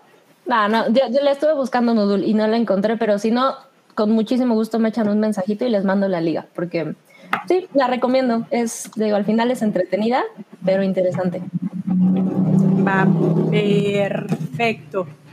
Y bueno, eh, no sé si tenemos algún otro super chat producción para leer antes de ya para finalizar la sección. A ver. Tenemos uno. De Órale, si me haces el honor. Claro, es de Gustavo Gausí, nos deja 49 pesitos, muchísimas gracias. Y dice, ¿qué les pareció Get Back? Larga la vida a la hypa. Yo no la he visto, paso. Yo tampoco. Yo ya la vi. Sorry. Sorry. Yo también, ya la vi. Cuéntanos. Cuéntanos, Irais, ¿qué opinas qué opina sobre la miniserie? Bueno, no fue sí, el, el, mini documental que, bueno, sí, el documental que de, aventó Peter Jackson. Bueno, ni tan mini, ni tan mini, porque son tres capítulos como de tres horas cada uno al estilo Peter Jackson, ¿no? Y, y lo hizo de nuevo, o sea, hace que te gusten los Beatles, o sea, a mí no me gustaban, para mí eran personas X, digo, sí reconozco todo el valor que tienen en la cultura, pero no me gustaban. Y después de ver este documental dije, wow, ¿no? O sea, estas personas sí eran mentes creativas que hicieron lo que quisieron, cuando quisieron y como lo quisieron, ¿no? Y lo más increíble de ver ese documental es que cuando tú te diviertes es cuando creas, ¿no? En el momento en el que te pones muy cuadrado, muy académico, como que las cosas no fluían y ves en momentos súper íntimos, ¿no? O sea, obviamente los ves eh, drogándose, divirtiéndose, jugando, compartiendo con sus parejas, este, ves a la hija de Linda McCartney, ¿no? Y, el amor que tenía con Paul McCartney, eh, pues gentes muy icónicas de, la cultura pop y sobre todo eh, yo creo que los Beatles fueron los primeros que pensaron en el concepto de, lanzar la música con marketing, o sea, pensaban todo el tiempo en cómo iba a ser la portada, estaban creando un libro al mismo tiempo, eh, todas las ideas que tenían eran eh, muy pensadas en cuestión de, de ventas, pero también sin perder la creatividad. Y evidentemente, eh, pues Paul McCartney y John, o sea, los cuatro eran como, eran geniales, pero sí eh, la dirección la llevaba mucho Paul McCartney, ¿no? O sea, como que sí realmente era quien los tenía que jalar un poquito de, sálganse de, ¿no? Como de, de, la caja y, vean hacia dónde puedan ir. Y bueno, cada uno aporta sus, su, su talento y su inteligencia y su creación. Eh, y creo que algo que también me pareció muy interesante es que eh, siento que Yoko no ha sido una víctima de misoginia y de machismo durante más, absolutamente. Durante años y en ese documental se nota, o sea, se nota que pues ella, güey, solo estaba ahí compartiendo con John Lennon que se amaban, se amaban, literalmente se amaban, y, tenía eh, momentos muy interesantes porque ella es una artista y es, es una artista, ha sido una artista siempre.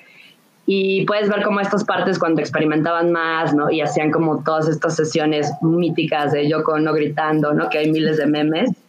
eh, Los amo. Siento que sí reivindican a, a Yoko ¿no? Sí, bueno, por lo menos a mí sí fue como, ok, ¿no? O sea, tengo una perspectiva antes y después y eh, se ve el momento en el que George Harrison renuncia, ¿no? Y todo el proceso, o sea, es, es realmente, o sea, si son fans de los Beatles, va, la van a amar, y si no son también, creo que Peter Jackson es un gran, es un gran director, y tiene esta capacidad de poder em, como por ejemplo, con el gore, ¿no? O sea, a mí no me gustaba el gore. Después de ver las películas de Peter Jackson dije, ah, ok, ¿no? O sea, esto existe.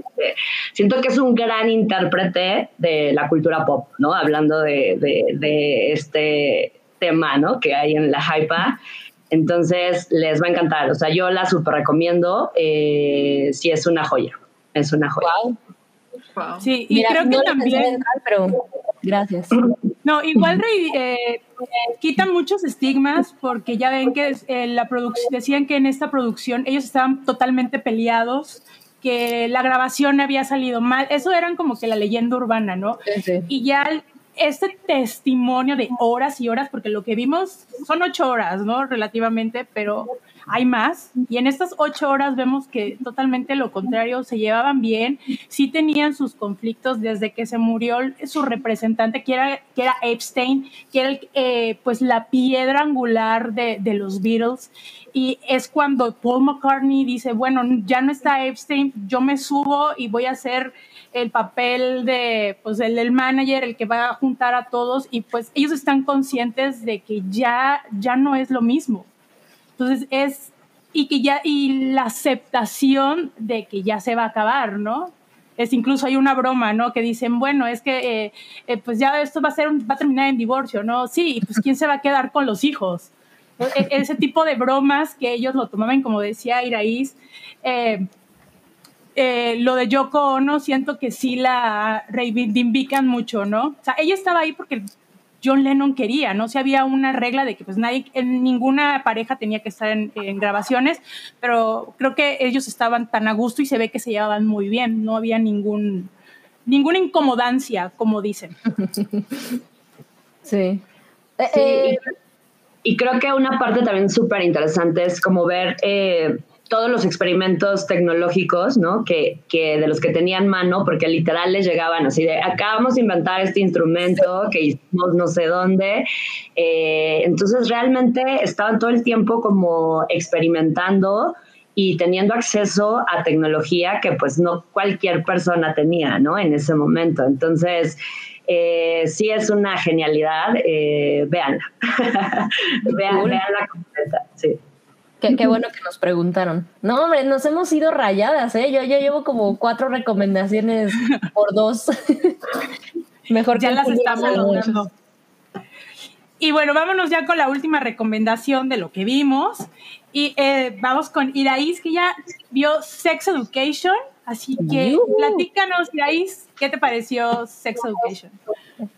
Sí, pues eh, es una serie que yo creo que disfruté mucho en la pandemia. Eh, justamente la, la, comencé a ver en la pandemia. Eh, es una serie que empieza en 2019. Ya tiene tres temporadas. Cada temporada son ocho capítulos y la última se estrenó en septiembre. Y es interesante porque hasta ahora a mí la primera y la segunda temporada me han parecido las mejores, pero la tercera tiene como sus momentos y es una serie inglesa eh, dirigida a un público joven, millennial, pero creo que también eh, early millennials como yo, que estamos en, este, cerca de los 40, eh, la, podemos disfrutar.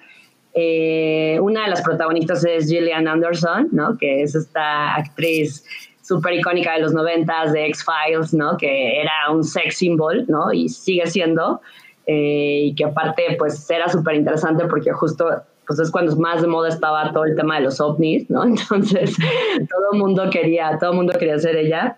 Eh, y habla sobre la sexualidad eh, vista desde distintos ángulos, desde los distintos personajes. ahí en el póster podemos ver a los a los personajes principales y cómo lo que me gusta mucho de esta serie es cómo cada personaje tiene eh, un acercamiento a la sexualidad distinta. Entonces, se tratan problemas desde eh, eyaculación precoz hasta este, bisexualidad, bueno, no problemas, sino situaciones, bisexualidad, eh, se habla del acoso, se habla de este, misoginia, se habla de la interseccionalidad, porque cada personaje tiene distintas, distintos contextos y me gusta mucho eh, el comienzo de cada capítulo. O sea, para mí es como lo más divertido, porque en un, como en un minuto puedes, eh, te da una idea de, un poco de lo que va a tratar eh, el, episodio. Y, en la tercera temporada, justo, no se los voy a contar, pero el primer capítulo es, es mi favorito porque eh, pocas veces he visto retratado en series de, o sea, de, esta, de este corte, digamos, adolescente, juvenil, eh, escenas de sexo tan reales, ¿no? O sea, como una, o sea, sí es, podemos ver escenas de realmente lo torpes que podemos ser, ¿no? Durante los encuentros sexoafectivos, porque no es como en las películas, es perfecto y todo bien, sino te equivocas, no tienes condón, no encuentras las cosas, ¿sabes? Este, te puede cachar tu mamá, eh, estás súper nerviosa o nervioso. Entonces, me gusta mucho eh, este, tipo de, este tipo de situaciones porque siento que naturalizan, ¿no? Ciertos, eh, pues sí, ciertos momentos en la vida sexual o en la vida erótica de las personas que todas las personas hemos vivido y nos hemos identificado. Eh, justo Gillian Anderson es, eh, es una sexóloga, es una educadora sexual, una psicóloga que es la mamá del protagonista, que se llama Otis. Y eh, es otro personaje muy interesante porque es una mujer madura, pero que también sigue teniendo conflictos erótico-afectivos, ¿no? Y, y, es muy interesante cómo, pues, también tiene que romper como prejuicios, eh, su hijo adolescente, que es un, es pues un personaje inmaduro, ¿no? Este, que tiene muchos problemas internos, pero que aparte es, es de alguna forma el, el como el eje de toda la historia, de eh, cómo se va desarrollando todos los personajes. Y, bueno, a mí me gusta mucho eh, como estas series que no necesariamente tienes que seguir la continuidad, sino que puedes ver un capítulo y luego no ves el otro y, el que sigue y no, y no sientes que perdiste el hilo, ¿no? Un poco eh, Sex Education es así, o sea, como que cada capítulo tiene su cierre. Eh, la tercera temporada sí está más en continuidad y tiene más como liga pero la primera y la segunda puedes verlos como los capítulos aislados y eh, digamos que te va contando la historia de, distintos personajes, ¿no? Entonces eh, es súper recomendable, es muy ligera, eh, tiene sus momentos de drama, tiene sus momentos de comedia, no está situada en una época específica, que eso también es muy interesante. O sea, por ejemplo, podemos ver coches eh, como viejos de finales de los 70 podemos ver este, celulares, eh, no, no los últimos, o sea, no ves iPhones, no ves como ese tipo de, cosas. Todo, todos los gadgets son muy, eh, digamos, atemporales y esto es a propósito, o sea, lo hicieron a propósito para no situarlo, digamos, en un contexto específico, pero sí se siente contemporánea, ¿no? Sí es, es una es una serie que, disfrutas, la música es increíble, el soundtrack es maravilloso. Eh, bueno, a mí me, es una de mis, fue una de mis favoritas en, pandemia y, pues ya, se las recomiendo. Veanla. Porque además, bueno, eh, eh, te, te, contaré, Irais, que Sex Education es, un, es una favorita del hype y la hypa, porque creo que a la mayoría nos ha gustado mucho. Pero yo creo que el ah. éxito de, de esto que, que, yo les decía, y, y, aprovecho para subirme a tu recomendación, porque a mí lo que me gusta un montón es eso de que esa temporal que comentabas, pero además que creo que aunque es una serie adolescente joven, sí abarca un montón de públicos, o sea, es algo que hasta pueden ver, ya sabes, papás con hijos, o sea, con, con esa idea de esto es lo que vamos a ver, me parece bien interesante que trasciende generaciones y funciona perfectamente.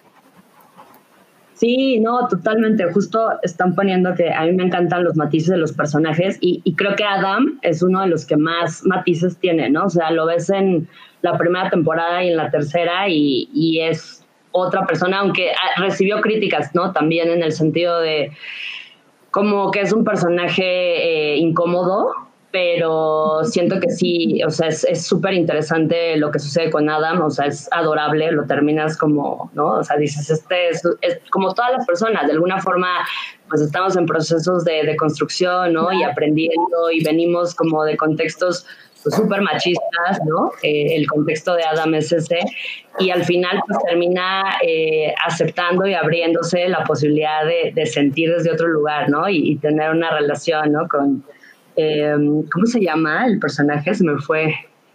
con quien tiene una relación. Eh, no, no, no los nombres porque soy terrible, ¿no? sí, ya sé.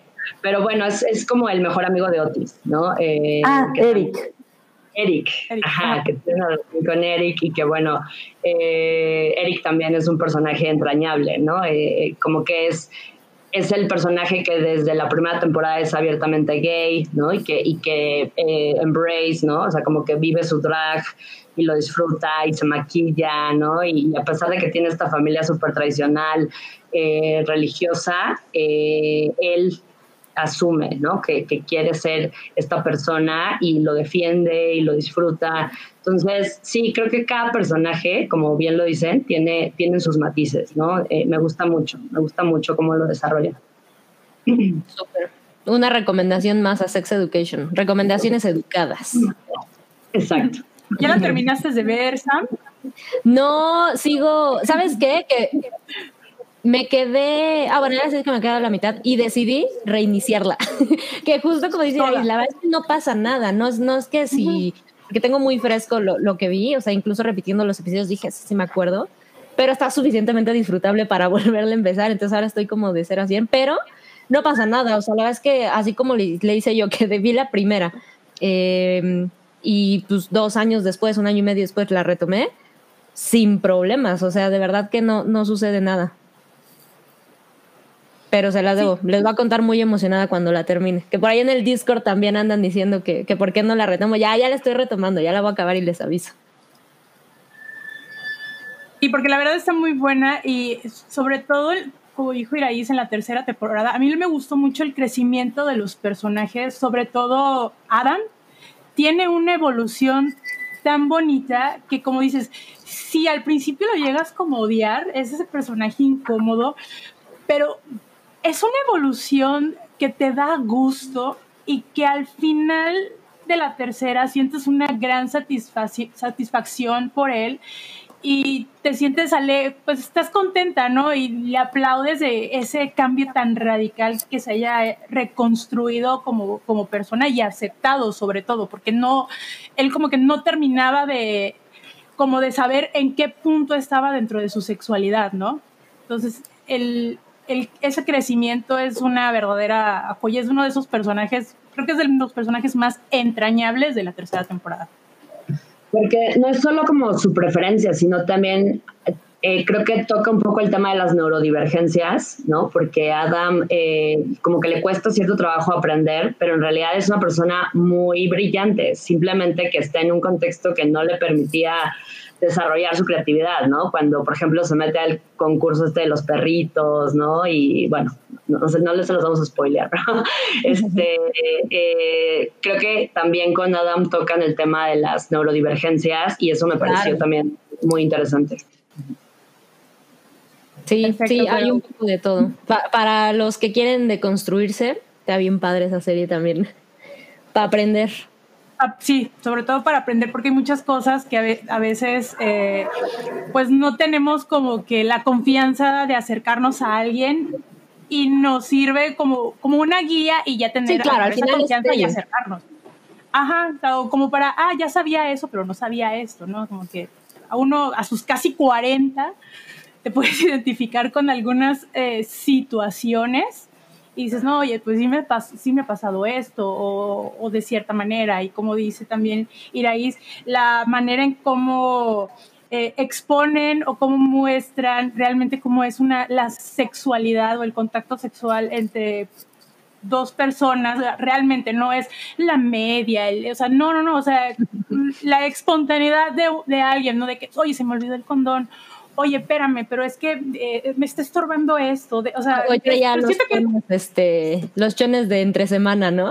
Ajá, creo que eso es lo, más, lo más rico, ¿no? Sí, está padre el erotismo detrás de un negligé, una media, pero también esta parte de darle lo real, pero en lo particular a mí me, me gusta más que, que, lo, que lo otro, ¿no? Que, que seamos... Claro, que seamos bien, bien sinceras. Bueno, voy a ser yo bien sincera, porque a lo mejor no, pero la neta es que la verdad el primer acercamiento que tenemos la mayoría con estos temas, digo ya, Noodle nos, ahorita nos explicará bien, pero pues viene de la tele, del cine, de algo que nos topamos que no era la forma correcta, pero todos pasamos por ahí. El librito, la revista que nos encontramos. Y más que nada, y más que nada porque no hay este, una educación formal y esto, está todo esto tabús alrededor del, tema de la sexualidad, que en la pubertad es así como que no, es que no existe, de esto no se habla, o sea, hay casos en las que es de que eh, de esto no se habla y otras de que, ¿sabes que Vete a lo académico o y también pues escuelas que pues vaya, me toca mucho verlo acá en el norte, que cada que se propone una reforma o de que, oigan, pues vamos a dar una mejor, una educación sexual integral a todos los, a todos los adolescentes en primarias, secundarias, en prepas, este, salen todos los grupos de acciones de papás poniendo el grito en el cielo de que. Les vas a enseñar pornografía, les vas a enseñar... Les vas a enseñar pornografía, sí. Es en serio, es así como que son cosas bien absurdas, pero, y luego eso hace pues que tengamos que recurrir a el, pues ahorita está el internet, pero pues en ese, este, igual cuando estaban más chavas, pues televisión, revistas, y lo que te encontraras. Ajá, y luego lo considerábamos como lo total, ¿no? Como lo absoluto. Ah, no, es que así debe de ser. Claro, pues, claro. No, o sea, es una gran diversidad, una gran diversidad de cosas y que así no eran. Pero bueno, ya dando pie a la temática, vamos a iniciar esta nueva sección por este especial, que es la sección con X, porque es el tema. Y hoy les vamos a presentar nuestra primera vez en la cultura. ¿Qué, qué quiere decir? Bueno, pues vamos a platicar entre todas y pues también por el público. Eh, ¿Cuál fue el primer contacto que tuvieron con el erotismo en la cultura pop. Eh, algo que les haya puesto al mil, algo que les haya despertado la curiosidad o el primer momento incómodo con los papás, ya sea eh, viendo la tele o en el cine, eh, con alguna película o si de niñas o de niños o de niñes, los que echaron viendo en la televisión algo que pues no era adecuado según los papás y que lo tenían que haber escondidas pues vamos a empezar. ¿Quién gusta? ¿Quién levanta la mano? ¿Quién se anima? ¿La que más anima? Ah, las invitadas que nos platiquen, ¿no? Sí, algún sí. Si no, yo aquí señalo a quién empieza. Yo veo que Anabel tiene ganas de empezar con él.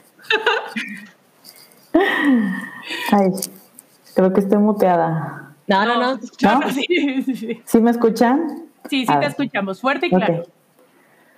Pues me vienen varios ejemplos a la mente, principalmente como referencias de anime, o sea, realmente como que el anime tiene muchas connotaciones eróticas y eso me encantaba, ¿no? Pero creo que eh, mi referente sería, escojo a Aeon Flux.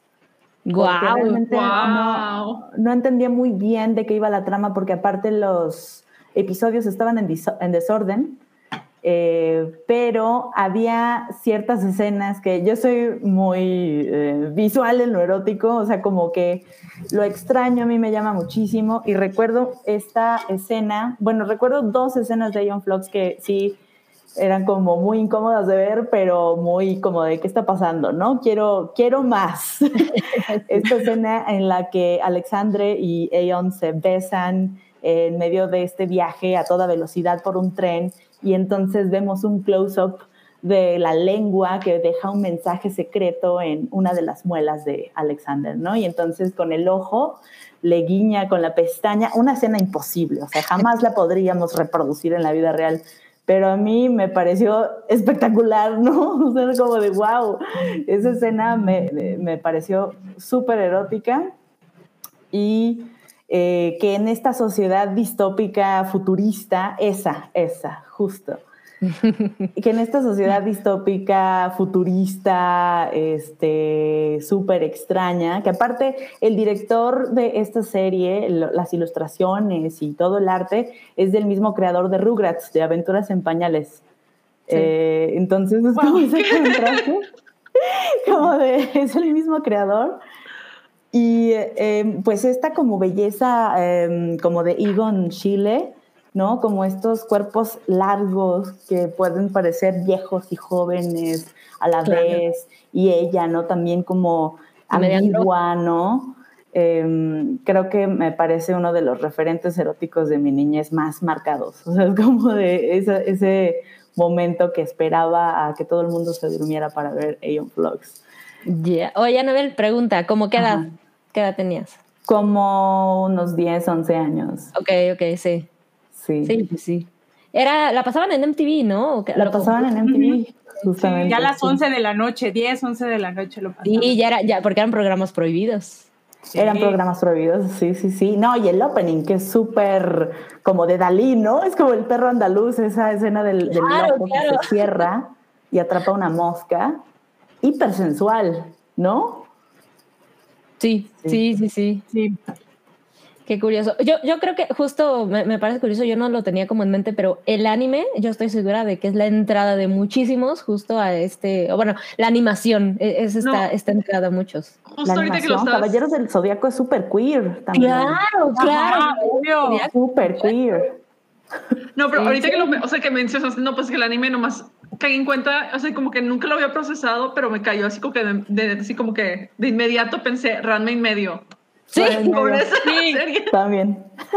claro. Fue así como que aprendí, o sea, de que cuando se considera así como que, pues más que nada la cuestión esta de que, oye, pues es que cómo puedes definirte como hombre o, hombre, hombre o mujer cuando está este personaje que puede cambiar de género y de sexo- este, cambiar de género con, este, con agua, así, entonces, y plantea Sí. muchas cosas muy interesantes sobre justo lo- sobre, sobre los roles de género y la participación que tiene cada quien en la ciudad. Y si bien recuerdo, es donde sale un este, profesor que es lo más andaba persiguiendo chavitas, ¿no? Ajá. Ay, sí, por Sí, supuesto. que roba acosador. sí, que era súper acosador y era así como que... Y que no, no entendía por qué, o sea, cuál era su motivación, o por qué no más andaba molestando chavas, pero así como que esto es alerta y es así como que algo que debo tener en cuenta. Claro, no, y aparte era un personaje súper extraño porque era como un enano, ¿no? O sea, era-. Sí, Era pero era diminuto. chiquito, ajá. Sí, sí, sí. Rumiko Takahashi, una gran autora. Bueno, Clamp también es un gran referente queer. Toda la obra de Clamp, Sakura, Card Captors, eh, Pura, claro. eh, Sailor Moon también, súper. Sí. La pareja de Haruka y Michiru sigue siendo my relationship goals. Claro, A claro. eso aspiro. Oigan, les quiero leer este comentario porque sí también estoy shook. Por favor, léelo porque A ver, léelo. Por que yo quería favor. contarles. Dale, Oralia. Dice Bets RZ que ella vio Mira quién habla y por mucho tiempo pensó que te embarazabas con besos porque en la película se besan y luego corta a espermas viajando. wow. Es, es una diosa Tota, te mando un beso. Bets. Eh, justo, justo, yo les, que les iba a contar porque me parece muy cagado, digo, ya llegaremos a, a lo que yo les platique, pero estas películas que incluso trataban de estos temas, porque trataban de un bebé y, y de cómo se concibe un bebé, jamás tocaban el tema sexual. Había por ahí una escena sexy eh, y sí, sí sabías, o sea, ahorita sí lo ves, pues por supuesto, incluso lo mencionan, ¿no? Hablan de sexo y hablan de, de infidelidad, etcétera, etcétera. O sea, siendo adultos, supongo que era el, ok, sí, sé de qué va todo, pero las escenas cortaban así mágicamente, que es, a cierta edad, no, no relacionabas el nacimiento de un bebé con el sexo. La verdad es que la película se expresa en que no lo relaciones, lo No, cual y luego había versiones que te le cortaban ciertas otras escenas para que fuera más apta para toda la familia. claro, Más claro. Y pues terminabas de que más confundida de que...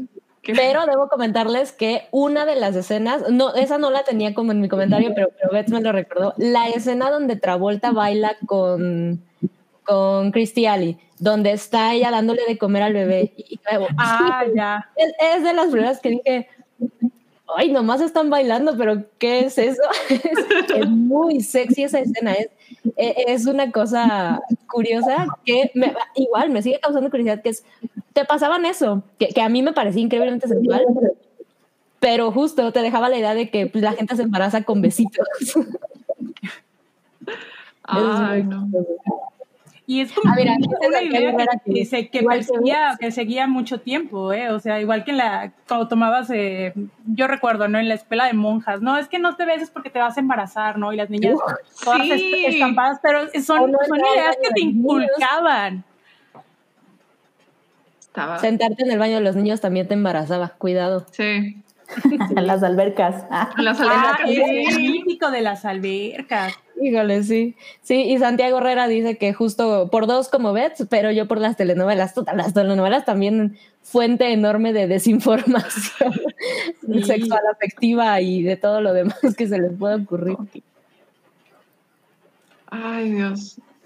Yo estaba así como que les iba a contar las mías. Este, yo también, este, fui, fui, este, mucha de mi educación cinéfila fue a través de VH1. Entonces, ahí a una edad demasiado no apta, vi este, en dos fines de semana diferentes The Rocky Horror Picture Show y La Naranja Mecánica. No manches, Oralia, son mis películas. son las mismas igual. Es que, esa es la gran ventaja de VH1 porque así como que a cierta hora te, te pasaban películas y te programabas y las películas clásicos, Movies That Rock, eh, de los más de los 70 de los 80 algunas que otras de los 90 pero así como que era, fue una época muy bonita.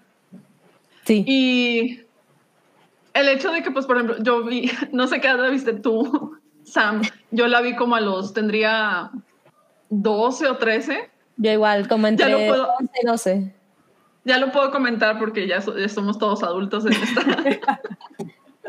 Pero hace unos años si mi mamá se hubiera enterado ya se hubiera sido de que le un infarto probablemente.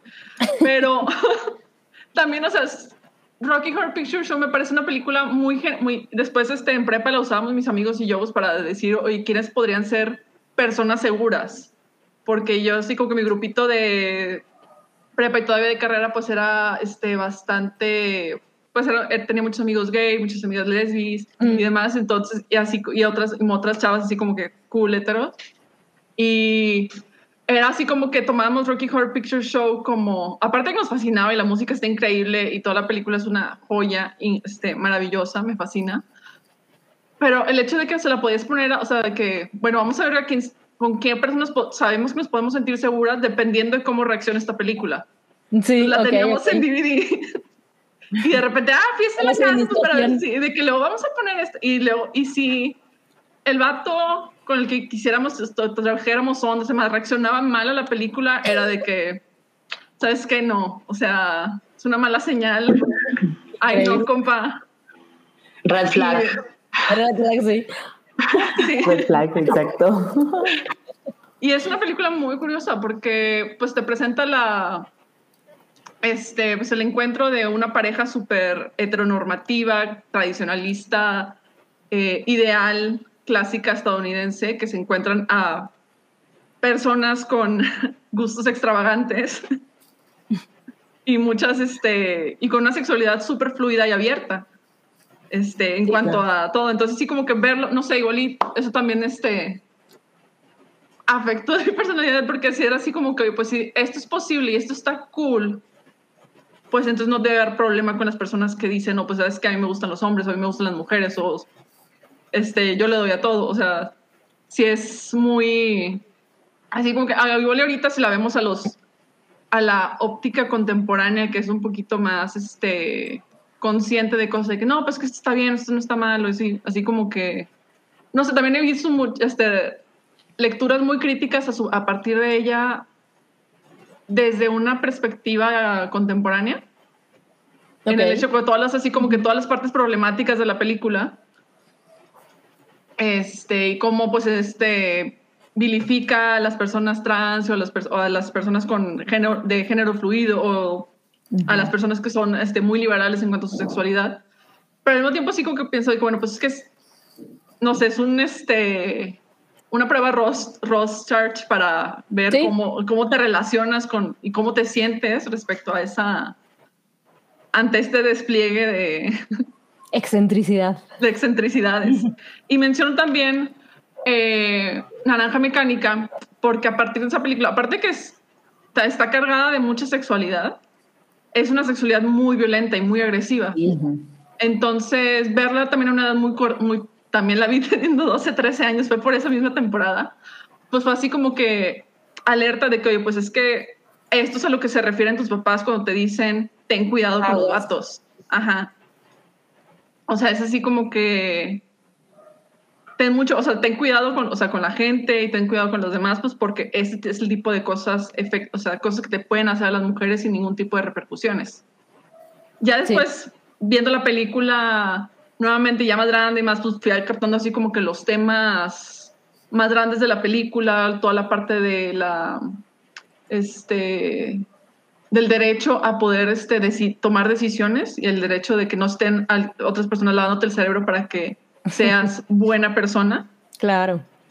Pero así como que inicialmente, pues eso también es un encontronazo muy cabrón con la sexualidad. Sí. De chavitos. Entonces, pues sí, qué padre es aunque coincidimos con esto. Me parece, me parece muy, muy cagado, pero Nudul, si me permite usted continuar para Adelante, adelante, por favor. Al contrario. Estas son las películas de las que yo les quería platicar, pero es bien, bien distinto mi, mi acercamiento, porque eh, si, si, mis papás están viendo, bueno, no, mi mamá no es como que no supiera, pero son películas que mi papá decidió enseñarnos. O sea, son películas que mi papá adoraba y era así como, uy, están pasando un de terror de Rocky, vamos a verlo. Lo cual, evidentemente, en su momento, pues no lo entendí, pero ahorita pienso que es probablemente no era lo más adecuado, pero la realidad es que aunque lo recuerdo, o sea, sí, por supuesto lo recuerdo y fue como impactante, no es algo que me afectara. O sea, recuerdo mucho, cerraste con esto, Oralia, que decías de eh, que ahora ven los temas como más a fondo, ¿no? En Naranja Mecánica, que hay una cuestión social y, justo de... Del Estado y todo. Etcétera. Sí, sí, sí, establishment y todo lo que quieras, ¿no? Y, y creo que mi papá debe haber considerado, esto es mucho más complicado de explicarles que pues a lo mejor la escena con, con la sexualidad o las chichis de fuera, etcétera, etcétera, es como...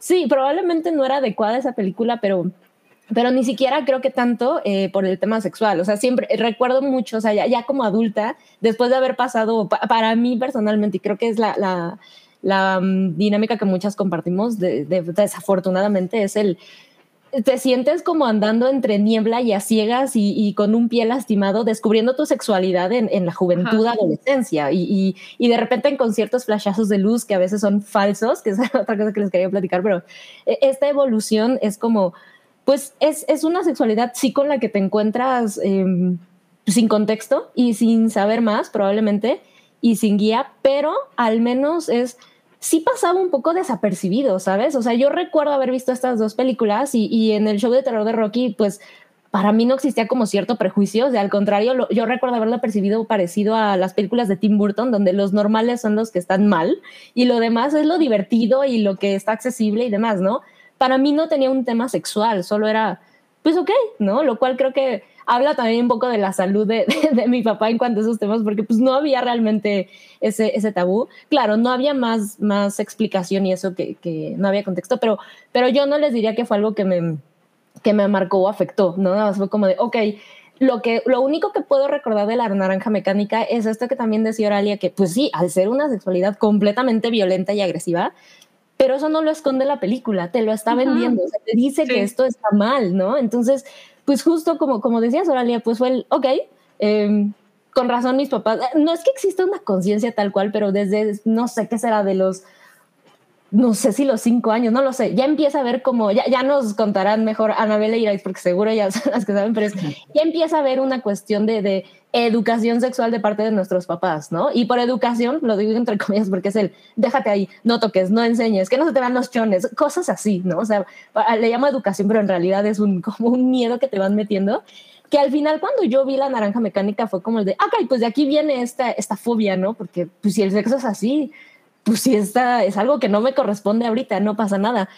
Pero luego vino esta evolución para mí, que, que ya como mi primer contacto, em, pues e, en una edad donde ya es un poquito más adecuado para ti, puta, lo que venía en el Golden y en el E! Entertainment Television después de las 11 de la noche, que qué horror, porque pues en su momento percibes que eso es la sexualidad, ¿no? O sea, veías eh, los programas de e! Entertainment donde pues iban cabrones ofreciéndole dinero a las chavas para levantarse la blusa, ¿no?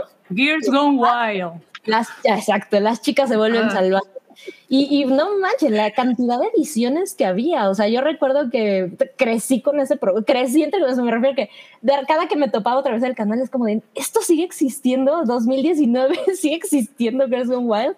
Eh, y, Y ese fue donde yo considero que fue esa etapa peligrosa, donde a todos nos corresponde, que es, ya empiezas a tener un poco más de acceso a eso, y, y por eso les decía hace ratito, el seamos honestos cuando decimos que la tele y el cine nos educan en gran parte en esto, porque pues es a donde todos nos regresamos. Y, y yo recuerdo personalmente que afortunadamente durante poco tiempo, pero es la sexualidad es como se pinta en Red Shoes Diaries, ¿no? Que creo que era David Duchovny el, el host. Y, y, las mujeres tienen que ser rubias, perfectas, eh, rasuradas, porque además había cero vello púbico, lo cual es el, pues el vello es malo, ¿no? De entrada. Jamás veías eh, penetración, porque por supuesto que no, porque era, que es algo que recuerdo que recientemente tuvimos otra vez la conversación como sociedad eh, con Game of Thrones, ¿no? E, esta sí. sexualidad cargadísima, pero femenina, porque pues nadie quiere ver la sexualidad masculina, ¿no? Y entonces pues es sexo que no es sexo, o sea, genuinamente no es. Y veías esos escenarios perfectos con la musiquita de fondo, que ahora es musiquita de porno, ¿no? Que es como la conoces, pero es, ahora nos podemos reír y sentir eh, lo, artificial que era, pero muchos crecimos con eso y, y yo me he topado con gente que siendo adulta sigue creyendo que, que, que, esa es la sexualidad, ¿no? Que así luce, que así tiene que ser, o, o vamos a poner musiquita, o sea, eh, eh, esa exploración viene más bien, eh, pues como de una base que te dictó un grupo de hombres trajeados que decidieron que este programa iba a vender, lo cual está terrible. Y más adelante, retomando también eh, eh, lo que platicamos hace ratito, cuando yo como que empecé a darme cuenta de estas sexualidades distintas, justo tuvo que ver, por ejemplo, con VH1, estas escenas eh, en videos, en películas que veían que era un poquito más, más libre, y Sex and the City. Qué curioso que no es una serie que, de la que yo me enamoré y creo que jamás he terminado de ver la primera temporada, aunque me interesa. Pero recuerdo que mi mamá la veía. No era algo que viera conmigo, por supuesto, pero tampoco me corría si de repente mi mamá la estaba viendo y yo eh, me sentaba ahí.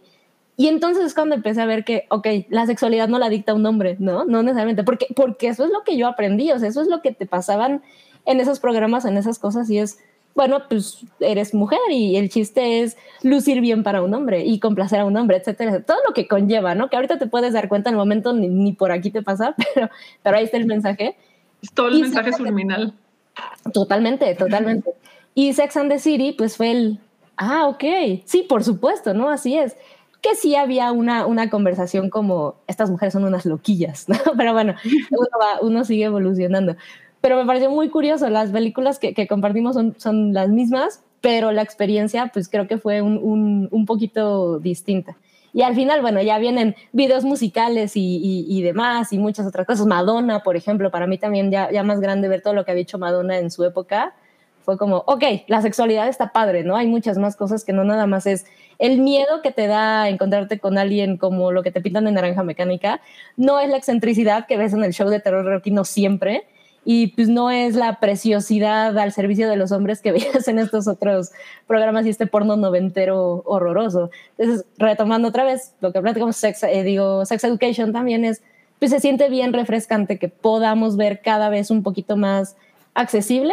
A lo mejor para nosotras ya no, pero esas generaciones que cuando nosotras nos sentíamos súper perdidas, que al menos tengan esto, sí, infinidad de información y que seguro entrar a internet ahorita a esta edad aprender debe ser abrumante de a madres, pero, pero bueno, hay más información y hay productos bien accesibles que te dicen, pues hay un mundo mucho más grande del que, del que te esperas, ¿no? Conócelo, conócelo poquito o mucho, entrale, ¿no? Pero, pero existe, punto. Entonces, de ahí es que yo creo que la tele sí tiene, la tele y el cine tienen un papel bien importante, aunque no la responsabilidad de enseñarnos este tipo de cosas. Absolutamente. Anabel, yo, yo estoy muy interesada en, en Iraís. sí. Iraís, porque Anabel es la primera que.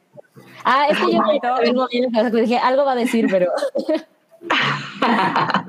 este, justo yo estaba pensando que más que, o sea, yo crecí en los 80s y en los 90s y había mucho soft porn, o sea, mucho soft porn, ¿no? Entonces, eh, pero creo que a mí lo que más me, o sea, como mi primer encuentro erótico fue con la música y el primer personaje, así mi sex symbol, personaje erótico, fue Luis Miguel.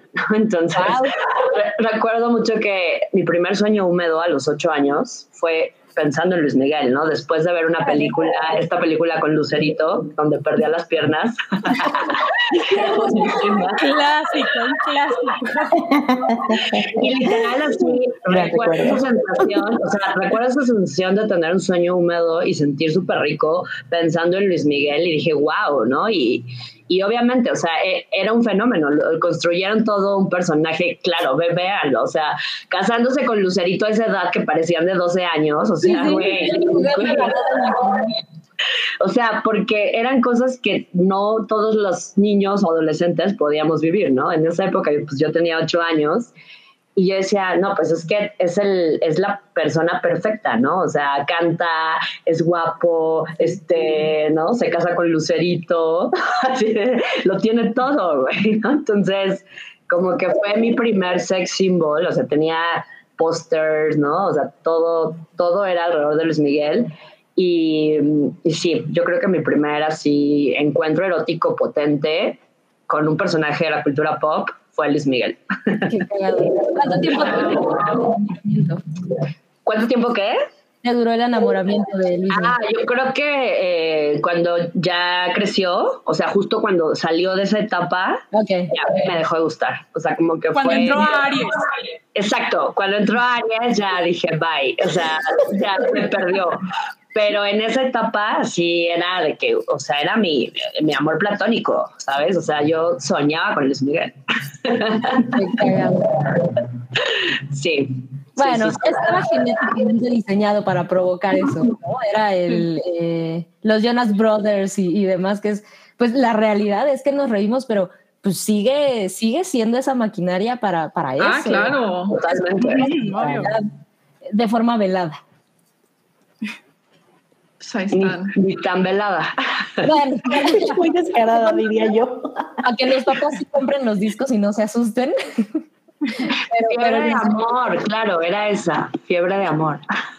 Fiebre de amor, claro. Oigan, yo, yo les tengo una, una pregunta a las expertas. Yo les advertí que las iba a apachurrar, pero hay una, no sé si es una cuestión social o, de género, no, no sé, pero ahorita que decías, eh, Irais, lo de soñaba que pues, era perfecto, ¿no? Luis Miguel y, se casaba con él y todo, y eso es lo que te provoca este deseo, al final sexual, porque pues un sueño húmedo es completamente sexual, pero yo siempre me pregunté, eh, hasta mi adolescencia, un poquito tipo universidad, el lo que a mí me prendía mucho, o sea, lo que justo me provocaba este tipo de cosas, eh, no, recuerdo como de tener sueños húmedos de, más chicos, o sea, si me dijeras cuál fue tu primera, es que no, no, no tengo idea, pero sí había una cuestión, o sea, recuerdo personajes como el príncipe Eric de la Sirenita, recuerdo personajes como un poco Wolverine, ya más grande de, de Hugh Jackman, eh, Goku, Vegeta de Dragon Ball, que era el Sí, me, provocaban algo que en su momento, por supuesto, que yo no identificaba sexual, pero ahora sé que era, era un despertar sexual. Pero siempre lo que más me prendía, va a parecer muy bien, pero era esta estabilidad, además de decir, pues puede ser un hombre de familia. O en el caso de Wolverine, me acuerdo que había esta remembranza de decir, eh, eh está rotísimo porque perdió a su amor, ¿no? O sea, siempre había algo como de cariño, estabilidad y demás que yo consideraba él. Aquí se rompe. Aquí es donde sí hay una diferencia de género porque los amigos, compañeros y demás eh, que tengo de sexo masculino, ellos no fantasean así. Ellos ven carne y dicen, se vería bien de esta forma, punto, ¿no? Pero para mí siempre fue el, qué raro, o así lo percibía. Y a ver como de, ok, para mí era un poco más, ¿no? Es el, pues si, si me interesa, eh, no sé, tiene que contarme chistes. O sea, había una ya cuestión como de estabilidad, relación, que te digo, al final no sé si es este coco wash de, pues las mujeres solo pueden explorar su sexualidad por medio de la estabilidad, quizá, no, no sé pero me brinco mucho que dijiste que, que algo que te parece interesante es, es perfecto, se casa y, baila y canta y es como, ok, sí, pero no había realmente, creo, pienso, una, así como una conciencia de esto es sexual, ¿no? Debe de verse increíble sin ropa Luis mi bebé, o sea, no, dudo. Sí, era justo como esa romantización, ¿no? O sea, como esta, esa romantización que teníamos, porque al final, pues ese era el mensaje, ¿no? O sea, digo, ahí nos están diciendo que no era la boda, sino la primera comunión, qué bueno, ya me había asustado, así de, alguien pensó en, censurar eso. Este, justo, es la romantización de, del amor y creer que necesitas de entrada una pareja para tener placer, ¿no? No lo necesitan, entren en la eroteca.mx.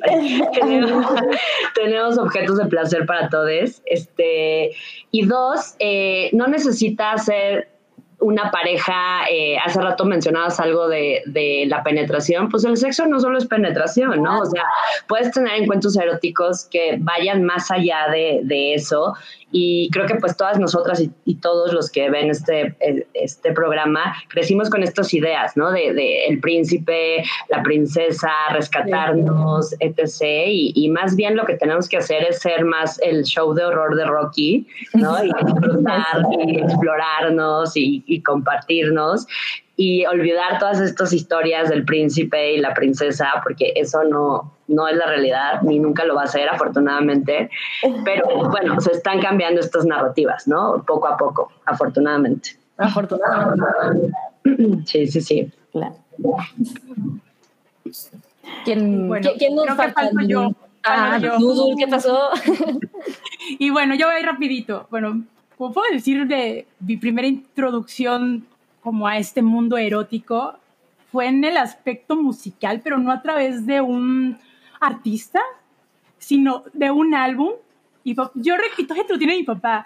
El álbum se llama Los temas prohibidos del cine que venía esta canción de Serge Gainsbourg, que soy fan. Puede ser, lo, es feo, es, es feo, pero tiene la horrible. voz. Pero a mí me encanta, a mí me encanta y tengo una, conseguí una sudadera que, que, le, este, que dice eh, Gainsbourg is a God, pero soy súper fan. Entonces eh, tenía temas de Manuel, que también era este cine erótico de los 70. Entonces, esa fue como que mi introducción y mi curiosidad, porque siempre veía ese disco y lo tenía guardado mi papá, y todavía lo tiene guardado. Eh, y, me acuerdo que siempre entraba a su cuarto y me escabullía al closet y lo sacaba, ¿no? Porque era la portada. Eh, era, creo que era esa, esa portada. Y era la curiosidad de, mm, y, y, ¿qué tendrá? ¿Qué, qué, música se escucha? ¿Qué es esto? ¿Por qué, ¿Por qué, son temas prohibidos? ¿Por qué no, no lo puedo yo escuchar? Creo que tenía como 5 o 6 años, ¿no? Ya de ahí, pues vas creciendo y pues como dijo Anabel, el anime, tu mi primer crush fue Anthony de, de Candy Candy, Uh, Terry, fue como que esa, esa Pensé que serías una chica Terry como yo. No, pero es que siempre, es que siempre eran, primero los güeros, ¿no? Primero eh, era Antonino y después pues Terry, el morenón, ¿no? Ya, ya no sabías ni a cuál. Y luego llega Robotech o Macros y Rick Hunter, que es un piloto aviador y que bueno, yo a veces lo relaciono con este, ya saben, con esa fijación de, tus papás, porque mi papá es piloto aviador. Entonces, oh, eh, eh, que era este chico guapo y que, andaba, bueno, que, que, tenía aquí a Lin May, que la traía aquí cacheteando las banquetas, y por acá estaba la capitana Lisa, y pues Lisa como que sí, pero que no, y el primer beso, es primer beso, me acuerdo mucho de ese episodio. Este, no, no, no, es como que tu, tu despertar, ¿no? Ya vas vas en otra etapa, eh, pues niña de los que crece en los 90, 10, 11 años, pues atracción fatal, eh, bajos instintos, esa curiosidad de que tus papás la veían y oías los comentarios, no, es que está muy fuerte, es que las escenas, ya después la ves y eh, la, la, escena donde dobla, ese me fue el nombre de la actriz, y me lo recuerdan. Sharon Stone. Sharon Stone, donde la están interrogando y cruza las piernas y que pues en esa época era pues un escándalo, ¿no? Claro. ¿No? Y para tu edad era, era la curiosidad, todavía recuerdo igual en 1995, Showgirls, que igual... está increíble, está increíble esa película. Ya, después, ya después vi Showgirls y digo, pues va muy fuera de la realidad, pero vas, vas cubriendo, vas descubriendo, pues... Eh, o satisfaciendo las curiosidades que tenías de niña. ¿Qué otra película igual? Eh, el último tango en París, pues ya la vi ya de adulta. Sí. Por una recomendación eh, de la universidad. Entonces, ahí vas descubriendo pues un poquito de, de esa sexualidad. Obvio, eh, las sesiones de Film Zone, eh, Cinema Golden Choice, que eso era el cajón, pues yo me llevaba con puros, me llevaba con puros niños en, en, la secundaria, ¿no? En la prepa, más bien, porque en la secundaria iba con puras niñas, entonces era totalmente diferente. en la prepa entra esa curiosidad de, de, tus compañeritos que están escuchando y pues, para agarrar la onda, ¿no? Ya sabes, para, para echarles plática y pues vas descubriendo y pues dices, pues este maneja un, cierto estándar, como mencionaba, ¿no? Esta mujer perfecta, con pechos firmes, el trasero perfecto, depiladas, rubia, centurita, y tú te ves al espejo y tú... Eh, no, no soy a nada, ni, me van a pelar. Voy para Incel. Ah, voy para Incel. y soy Incel, ¿no? ya después que platicas, es que. Eh, Entonces, va, este descubrimiento, ¿no? Pues con tus papás, pues obvio, las escenas de besos, pues me tapaban los ojos. Eh, hoy todavía, este, pues sigue siendo, eh, pues la incomodidad, ¿no? Cuando estás viendo una película con ellos, ya están grandes, tú ya estás grandes, ya, ya comprende, tú ya tienes una cierta vida sexual, pero ellos te ven como una pequeña, y de todas formas niña. Y de todas formas te sientes incómoda. O luego estoy viendo una película y pasa una escena ya de, ya saben, el gritito, ¿no? Y tú, eh, cuando estás de visita y le bajas, ¿no? Un clásico. estás descubriendo poco a poco de lo que, ah, lo que tenías, esa concepción que tenías de niña, pues no es, es totalmente diferente a lo que es hoy y pues las nuevas generaciones tienen, como dijeron, demasiada información para, este, para poder cultivarse, para poder aprender, para poder eh, conocer, porque pues la educación sexual que yo tuve no fue por mis papás, fue por parte de televisión, cine o este, o de las charlas de tus amigos, o me acuerdo todavía que mi cuñado, que en paz descanse, tenía una Playboy, yo jamás había visto una Playboy, entonces es la curiosidad, curiosidad de ver a estas mujeres, tú no me oías, ¿no? Estas mujeres perfectas, eh, voluminosas, y dices, no, güey, pero también leías los artículos, ¿no? También estaban buenos los artículos. Entonces, sí es, sí es, es, esa parte que vas, vas cambiando, ¿no? Y hay otras cosas que pues vas, sí te quedan, pero como un, un recuerdo nada más. Sí, o, o sí te quedan y, y luego necesitas acercarte a gente como Iraís y Anabel y sus proyectos para decir, ok, tengo treinta y tantos, pero a lo mejor hay cosas que puedo, que puedo cambiar, ¿no? Que, que, eso es bien importante, o sea, el decir, pues la sexualidad no se termina de descubrir a los 18 o 20 o después de tu primera vez, es, digo, ya no, no me dejarán mentir muchachas, pero pues, es un mundo inmenso. Fluida. Claro. Nunca termina, nunca termina. sí, nunca. De hecho, ya para igual y cerrar esto, y para, antes de empezar, este, estuvimos hablando de cosas muy abiertas, así como que de descubrimiento y demás, pero no comentamos, y porque ese es otro tema aparte y cosa enorme, es las películas que vimos incómodas con los papás en la sala de cine y no tenían opción más que... La, la manita. La manita más. De la que más me acuerdo o sea, fueron dos, me acuerdo de dos, o sea, porque fueron pasamos más o menos a la misma, más o menos a la misma época. La primera fue que fuimos, mi mamá nos llevó a mí y a mis amigas a ver la segunda de Matrix y hay una escena enorme de una mega orgía y mi mamá nomás así corriendo de que no, tápense los ojos. Un mega pachangón de adultos. y luego en otra poco, y no me acuerdo si fue, o sea, poquito después, fuimos mi papá, mi mamá, una de mis tías y yo a ver la de Anchorman, The Legend of Ron Burgundy, que la mayoría pues son puros chistes de así como que de, de penes y vaginas, y mis papás así como que todos nos queríamos reír, pero no nos podíamos reír porque estaba yo ahí. Todo el mundo incómodo. Fue la película más incómoda que he visto en la que he estado. Yo, yo me acuerdo rapidísimo, pero, pero justo me pasó, mi, mi, abuela me acuerdo mucho que con mi mamá nos iba a llevar al cine y estaba Mentiroso, Mentiroso de, de Jim Carrey. Uh. Al final no entramos a verla, o sea, recuerdo que no entramos y yo me quedé con una idea de, ¿por qué no? No, es Jim Carrey, ¿por qué no puedo ver la película de Jim Carrey? O sea, al final supongo que era clasificación C por alguna razón y tengo muy claro que cuando la vi, la vi definitivamente pues con cierto morbo y decir, ok, ¿por qué no la podía ver? Y bueno, pues al final me reí mucho, pero dije, ¿por qué carambas no podía yo ver esta película?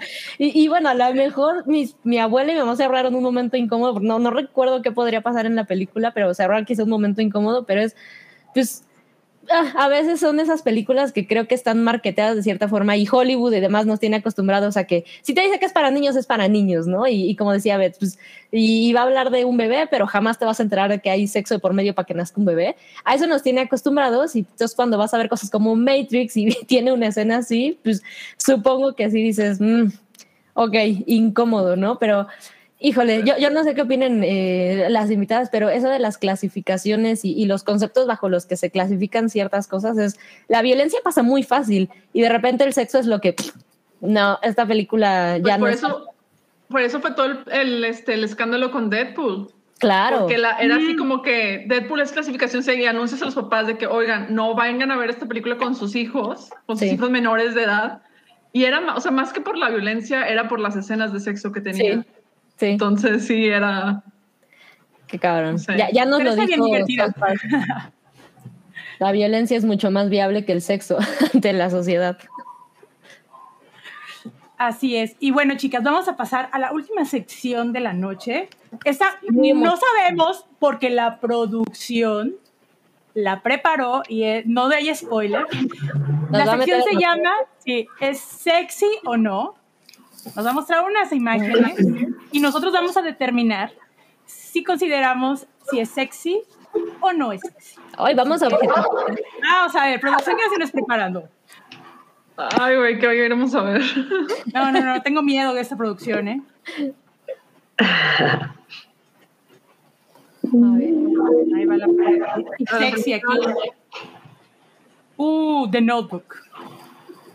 Yo debo decir, yo me alejé por completo de The Notebook porque el ruido que hizo alrededor de ese romanticismo me alejó. Para mí es cero sexy, es una cosa melosa que, que no se me antoja entrar. Por dos. por tres. Pero esa escena, esa escena en particular sí me parece sexy. O sea, está así trepada con la lluvia y teniendo a ese personaje a esa chulada. Ah, bueno, sí. La, la historia y el contexto. Escenas fuera de contexto. Escenas fuera de contexto. Yo creo que es lo que nos quiso de dar la producción. Escenas fuera de, contexto, de contexto y nada más decir si es sexy o no es sexy. Ah, ok. Ah, Pensaría que sí. No, no, no, jamás me he visto en una situación así, pero la lluvia es, la lluvia me parece sexy. Y la camisa así mojadita. Claro, Se le marca el musculito y aquí el muchacho no está de mal ver, entonces pues, sí aguanta un piano. Le digo que sí. sí entonces estamos... Es un poco el beso bajo la lluvia como de, de Spider-Man, ¿no? O sea, sí es sexy besar bajo la lluvia. Ándale. Entonces consideramos todas que es sexy la escena. Sí, sí, sin, comentarios. Es sexy. Sin comentarios. Ahí va Ok, producción, vámonos a la otra. Uh, Britney Spears. Súper super sexy, pero debo decirles que a mí me parece muy sexy solo de un tiempo para acá, como de mi, de mi adulta yo para acá. Antes era una cosa extraña, no, no sé, pero ahora la veo y híjole, toxic y demás, me parece una cosa ultra sexy, sexual y, y, bien padre además. Pero este, este es de la de Stronger, ¿no? Sí, este es de Stronger. Como de Stronger, que es... A mí no, nunca me ha gustado Britney. No, no es sexy para mí, no. Uy, no sé, o sea, sí es sexy, pero siento que la sexualizaron desde muy niña. Exacto. Exacto, sí, yo no puedo dejar de Ahorita ya es como que un, un poco incómodo, o sea, ya después, ya después de ciertos discos, te puedo decir, sí, es, es muy sexy, pero lo de antes, pues... Sí, con contexto. Es, bastante incómodo. O sea, para mí, contexto mujer, es, es incómodo. A lo mejor para los hombres, pues tenía 16 años, por Dios era más sexy. No, pero también así como que todo su deal en sus primeros álbumes era este objeto, era ser esta Lolita. chica, esta Lolita, esta chica joven, inocente, que también es súper sexy y que estaba súper marketeado pues a los deseos masculinos. Entonces tú como mujer la veías de que está padre cómo se arregla, está chido cómo baila y Claro. todo, pero así como que no Ujú. terminas de captar por qué todo el mundo dice que es sexy. Ok, sí, Entonces, claro. Yo también estoy así como que muy puesta en ese, en ese punto de que pues que está o sea, las cosas que ha hecho de que ella ya más adulta, o sea, por ejemplo, lo- todo lo que vino después del álbum, creo que es Circus, está Circus, muy ajá. padre y está muy chido, así como, como ella así como explora su propia sexualidad y en- dentro de, la, de las obras, pero así como que los primeros álbumes sí es de que, ¿qué está pasando? No, esto no. No está sexy. hot, No sexy. Yo, yo no entendí el, el, el comentario de, de amoníaco. Lo extraño ah. también puede ser raro, pero sí, ok. Ay, ay, ay, ay. No, sé qué dije, pero ok, sí. Ok. Uy, ah, no. No, No sexy. No, Nada. no, amo que, amo que todos estuvimos de acuerdo así de que un anime. Sí, no, no, sorry, no me parece sexy. No. El No, hecho de que ande con una mujer sexy no lo hace sexy, ¿eh? No, eh, No. pero justo eh, es un poco lo que decía Auralia. A mí me pasa un poco con él y, y ahorita me viene a la mente, pero mil otros nombres que dices, no entiendo, no entiendo por qué hay gente que se muere por porque es el hombre más sexy del mundo. Yo jamás entendí qué, qué pasaba con... Ya, ya olviden lo que ha pasado ahora y, y lo que sabemos de él como persona. Olvídense de eso. Físicamente yo jamás entendí eh, qué, qué pasaba con Ben Affleck y ese, ese sex appeal que se supone generaba. La escena de, de Armageddon, por ejemplo, pues bueno, Liv Tyler sí era una, la- las galletitas de animalito, pero pues es ella. O sea, él no me parecía para nada y hasta la fecha. Yo no, paso. Paz. Ah, igual, paso. Pasamos. Bajamos. Pasamos, next. Eh, Ay, esa escena ¿Quién sí es se me hace muy sexy. Es esta es la de esta película chilena. Daniela Vega en Una Mujer Fantástica. Una Preciosísima. secuencia Hermosa. preciosa. No se me hace sexy a mí, se me hace tierno, pero no diría que es algo sexy. No sé, es, es que es toda, o sea, toda esa secuencia de baile y donde llega al- a la toma de esa se me hace muy sensual. Está muy cool. Ay, Yo, yo lo percibí con, como, con muchísima ternura, no sé, yo, yo no, no, no, no, lo, no lo logro ver así. Qué, qué cagado. Yo lo siento como una, fue como una liberación más bien Ajá. de tu personaje. Que sí tiene Sí. un toque sensual, pero, ah, pero lo ves desde el punto de vista de, de la liberación de todo el peso que cargaba Sí, supongo, supongo. ajá, el personaje. Entonces, eh, eh, ¿podría? Un- estoy en un término medio. Término medio. Término medio. Término medio. No. A ver, otra. A ver, producción. Anna Uy. Taylor Joy. Sí, No. sí, a mí sí me parece sexy. Me parece sexy y esta onda como de... mm, eh, sí me gusta su look y entonces sí... No, no, no como para emular necesariamente, pero sí me parece tanto sexy para... Andaría con ella y me gustaría verme como ella. Sí, sí me parece cool. ¿Qué opinan nuestras invitadas? Este, a mí me cae bien. Me cae bien. Yo la quiero como amiga, dice. Las amigas que se besan son la mejor compañía, ya lo dice Rosalía. Pero, en- o sea, no es mi, mi kind of sexy, Ok. eh, pero reconozco que es muy guapa, ¿no? Sí. Ah, es muy Pero guapa. como- Pero Es como no, no normativa, ¿no? O sea, creo que es rarita. Otra vez retomando el rarito, pero creo que es, es de, de- de rasgos extraños, ni siquiera diría exótica. Y a mí No, me parece interesante. Fíjate que hubo una tendencia en los 2000 de, de las modelos con esta cara de muñeca. Ajá. Ella trae mucho ese, bueno, su cara es mucho de esas muñecas raras Sí. que eran muy llamativas y que eh, muchos, en muchas pasarelas se vieron. Ya, ya retomo el, el- el- las cosas de las modas, pero siento que ella es de, de esas chicas. O sea, a mí no se me hace guapa, se me hace atractiva. Ok. Tiene como una personalidad enigmática, pero hasta ahí. O sea, Sí, sí. guapa, guapa, guapa.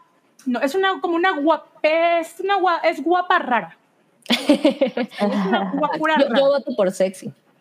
Sí. No, no, para mí no está suficientemente rara. Next. Next. Oye, sí, no, no lo suficientemente rara para, para Nabel. Uf, sí. Súper. sí, Marlon Brando, por favor, sí. sí. Por favor, es con ese ícono. Otra vez romantizando, ¿verdad? No soltamos la romantización, pero es que... Eh, en- creo que los Como- como el loco en la película Stanley. de un tranvía llamado Deseo. Uf. No. Stella. No, no, Stella. No, y es que también lo ves en otras películas de la época así de, de cuando recién empezaba, en los 40, 50, y el güey era súper hot, o sea, así una era el papel. Era así como con nivel de sensualidad y de, este, no sé, Testosterona, ¿no? de testosterona, sí, de testosterona y de, y de ser un tipo enigmático. Ajá, que sí es de que, no, sí, sí 100%. Súper, sí. Sí, Sí. unánime. 100% sí. Unánime, unánime. Vámonos con la otra. A las No, chicas no. de este Blue is the warmest Blue color. Mm, ¿Saben qué? no. Esta selección me está decepcionando mucho. En en ¿Qué pasó, producción? Es que ya después de que conoces todo lo que sucedió en la producción de esta cinta, eh, no, yo siento que fue una de las escenas más incómodas del cine. Digo, yo leí la novela gráfica, la novela gráfica es muy bonita es hermosa, pero el tratamiento que le dan en la película es de mucho morbo. Totalmente. Sí. Y todo el marketing, todo el marketing alrededor de esta película era eso, ¿no? Y por ejemplo, a mí me gusta mucho esta película, así como que todo el viaje de la protagonista, para, de su parte de coming of age, pero siempre sentí, siempre me pareció que todas las escenas de sexo estaban así como que vamos a ponerlas para por morbo, vamos a ponerlas y a ponerlas en posiciones súper incómodas que ni siquiera sabes si estás, o sea, aún sin tener conocimiento de qué es lo que pasó en la, en la producción, es así como que se ven las morras muy incómodas, se ve que no lo están disfrutando, o sea... No, y aparte la, la ¿Qué es escena esto? dura como 10 minutos, o sea, es, es muy incómodo de ver, la verdad. Justo las tatú dicen, sí, las más. Las tatú. No, no, se- no sexy producción. No, no es no sexy sexy. producción, lo siento. La sí que sigue. Sí, Ah, debo sí. Súper explotativo, pero sí me pareció súper sexy cuando lo vi por primera vez. Eso es de Transformers, ¿no? ¿De cuál es? Sí, de Transformers. Ah, ok. Cuando todavía su carita era natural. Sí. Pues tenía 17 años o 20, no sé cuántos tenía. Sería como 17, 18. 21 más. Ajá, más o menos. Em, Sí, sí, me parecía que era súper, súper de explotaciones de escena, pero debo admitir que sí, cuando la vi en el cine fue como, ay, cabrón, ok. ¿Quién Es- es ella? Es demasiado, o sea, ahorita lo vi y creo que es demasiado y además, bueno, ¿no? Eh, esta, esta cosa de vamos a vender la película de coches que se transforman en robots con mujeres que están increíblemente buenas, como, "Ah, por favor, qué horror. claro. Pero, pero es, sí, o sea, parece comercial de Carl Jr. esa escena, pero sí es. Cuando Paris Hilton, ¿no? Que está comiendo la hamburguesa en- y está No, en el auto. No, es, no, es mejor. No, está otra mujer. hambre. Oigan, sí. Es un sexy comer. Es sexy comer. Pónganse una imagen de una hamburguesa. Sí. Bueno, ¿a quién más le parecía sexy Megan Fox? ¿Nadie? No, sí, recordamos de que sí es sexy. Sí, es sexy, pero... Un anime. Un anime. Nicki Minaj. Anaconda, Nicki paso. Minaj, la A mí no me parecía Uy. sexy. Mm, No, Mm, mis reservas No sé. con, Nicki Minaj. No, me pareció igual como una cosa de in your face. Entonces, vamos a hacerlo súper exagerado y vamos a hacer ruido con base en esta sexualización y sí, y el culo y bla. Y, híjole, no, a mí me parece cero sexy esa. Vuelvo como explotación. Sí, no sexy. Para mí Sí, tampoco. No, no, no. Sí, tampoco. Next. No, Next. producción. Next. Next. ¿Qué otra sorpresa nos tendrá la producción? Ah, Channing Tatum, el último de la noche, de Magic Mike. No, a mí no me parece sexy. Cero sexy. Pero sexy. Mm, mm. La así No de, sé. No voy a tener la producción más que con Marlon Brando, ¿eh? los clásicos. Que los clásicos Yo no fallan. confesar, yo no he visto Magic Mike. ¿No? No. Yo pero vi, sí la, quiero ver. vi la primera, la dejé a la mitad porque me aburrió un chorro. O sea, Ah. desde que ve las películas digo que está chido, está interesante esto. Eh, está ok, están hot los vatos, supongo, pero no sé, así como que no dice clic más. Y me acuerdo que Channing Tatum, Tatum ya había salido en otras películas antes, creo que las de Step Up, que, que, fue la que causó furor entre todas las chavitas y fue así como que, y no sé, no, not for me. No. No, yo no sé. Como que no sé, no le hallo. No, le hallo. O sea, baila muy bien, hay que reconocerle. Baila chido, sí, tiene buen mood, pero sexy no. No, está mejor eh, Joy Mangalielo. Ahí en, un, la segunda parte. sensual. Que está en, en, una tienda de conveniencia y le ponen una canción de Backstreet Boys. Entonces, I Want It That Way. esa creo que. Ah, Backstreet Boys. Ustedes se enamoraron de Rip. Ay, sí, bien. ¿Ah, ya como de 50 años, pero. Oye, bueno. Pues hay que pagar la nuestras épocas. Somos contemporáneos con los Backstreet Boys. ¿Ustedes querían casarse con los Backstreet Boys alguna? Con los cinco, sí. Yeah. Poliamor. Yo era de NSYNC. Yo era más NSYNC. ok, ok, ok. NSYNC. Ajá. Oigan, pues, qué diversión. ¿Qué ¿Cuál fue su opinión sobre esta selección selectiva que la producción nos hizo de estas apoteósicas imágenes? Nos hicieron cuestionarnos. estuvo muy conservadora la selección. Estuvo muy conservadora la selección y siento que muy muy genérica. Este, muy genérica y muy así como que normativa, de que estos son los pasos hot, pero si tomar en cuenta la perspectiva femenina de qué es lo que podríamos considerar. Exacto. no. no necesariamente. Por ejemplo, algo que les estaba comentando hace rato es que las películas de Jane Campion son muy sensuales y, por ejemplo, en Bright Star lo, más sensual de toda la película es cómo se agarran las manos. O sea, es de que... Claro. Cómo los ves este, tomándose de las manos. Es así como que una... Y en un punto de... No, está, está increíble. Va a, estar, va a estar pronto en movie, entonces ya podrán. Uf, voy a tener que regresar otra vez a, movie. A movie, sí. ese sí. superchat está bien padre para cerrar. A ver, ¿quién se la avienta? A ver, yo lo leo. Santiago Herrera nos dejó 100 pesos. Muchísimas gracias, Santiago. Y debo decir que me interesa mucho la perspectiva de las invitadas. Dice, hype a minuto para que ahora digan lo que sí consideran sexy en general. Me encantaría escuchar a Anabel porque he estado sí, decepcionadísima. Pues bueno, soy una chica difícil de complacer. ¿Cómo, debe ser? Pues para mí lo más sexy actualmente es el consentimiento. Yeah. Suena, suena, aburrido porque cultura de violación nos enseñó que el sexo tiene que ser violento, que tiene que ser desde una perspectiva masculina, que tiene que ser...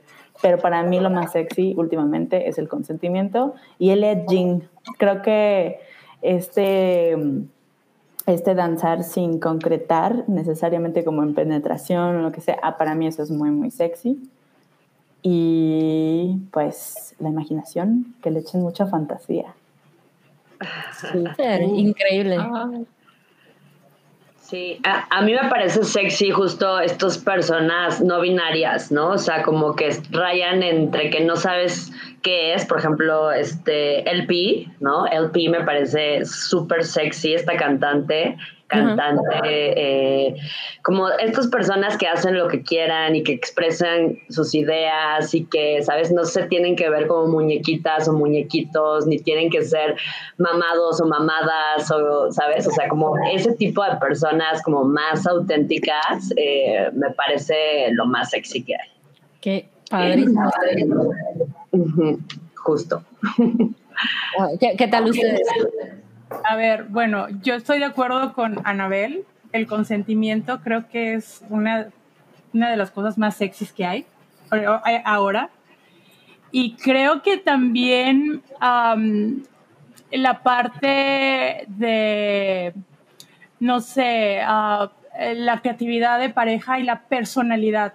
A mí la, la, personalidad de una persona, valga la redundancia, se me hace muy, muy sexy, porque hay gente que tú puedes tratar y le puede ser muy buena onda y lo que quieras, pero no, no te atrae, no, no tiene esa chispa. Y cuando hay otras que a lo mejor no son guapas, pero tienen una eh, personalidad tan llamativa que dices, de aquí soy, te entrego yo el anillo, espérame, ahorita regreso, me caso o me rejunto, te mantengo. No, no, Pero sí, yo siento que la, personalidad tiene mucho que ver con, con ese ser el, sexy.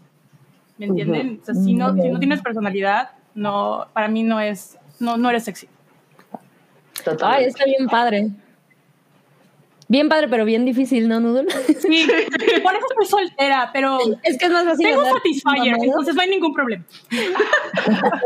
y ahora que pruebes los de la eroteca, mira. Ah, no, ya estuve, ya estuve checando algunos, ¿eh? Ya, ya le eché el ojo a algunos. Zona. Podemos ser una, una familia poliamorosa. 100%. No problema. 100%. Perfecto. ¿Tú, Oralia, tienes, tienes algo para cerrar? Ay, no sé. es, que, concuerdo mucho con todas, me parece, o sea, toda la parte de consentimiento está increíble. Aparte, toda esta, toda esta cuestión de que, de, oye, te puedo besar, te puedo tocar, te puedo, este, o sea, toda esa parte así también me parece súper sensual. Eh, me gusta mucho las personalidades, o sea, la personalidad, o sea, que una persona tenga esta personalidad, como lo menciona Noodle, también, confianza, confianza en ti mismo, o sea, tanto en ti mismo para sentirte sexy tú, como para que la otra persona esté con, también este, tenga confianza en sí misma como para decir, ah, mira, dice, este, me atraes, nos gustamos, todo eso. Está, está cool. Sí, está bien padre. Yo, yo les voy a hacer dos confesiones para, para terminar y es uno, ya Anabel me dijo cómo buscar los videos porque yo no sabía que era edging y ahora sé qué es lo que... Ah, no aclaré qué era, sí. Sí, pero bueno, yo, yo, justo, eso es algo que me parece muy, muy sexy y muy interesante, es como esa parte de no necesariamente llegar a, a concretar y como el, digo, no sé si exactamente, pero es como ese foreplay, eh, como ese juego previo eterno, ¿no? Sin llegar justo a, a, consumar. A mí me parecía en películas y demás y, y cuando dices el poder de la imaginación, justo, esas escenas es como, ok, eso es lo que me gusta y acabo de descubrir cómo se llama, entonces ya aprendí, palomita para, mí. Eso está cool. Y la última confesión es que le debo decir que el último sueño erótico que he tenido en mi vida adulta, bueno, no, no, no, el último, como el más así de, de, de, celebridades y que me causó mucha curiosidad porque no pensaría que es alguien que me parece atractivo, pero nunca había pensado como de qué demonios fue Colin Farrell y fue como órale, qué raro, pero va. Es que sí. Uy, chica. Tiene lo suyo, tiene lo suyo. Tiene lo suyo. ¿eh? Sí, eh, lo que me lleva a pensar que hay como una sexualidad que percibimos aunque no sea consciente. Ojalá vengan después y nos expliquen sobre todo esto, pero, pero me quedé con esa idea. Ah, está muy interesante para desarrollarlo, ¿eh? Necesito no digan. Sí, claro, ¿no? Cuando regresamos.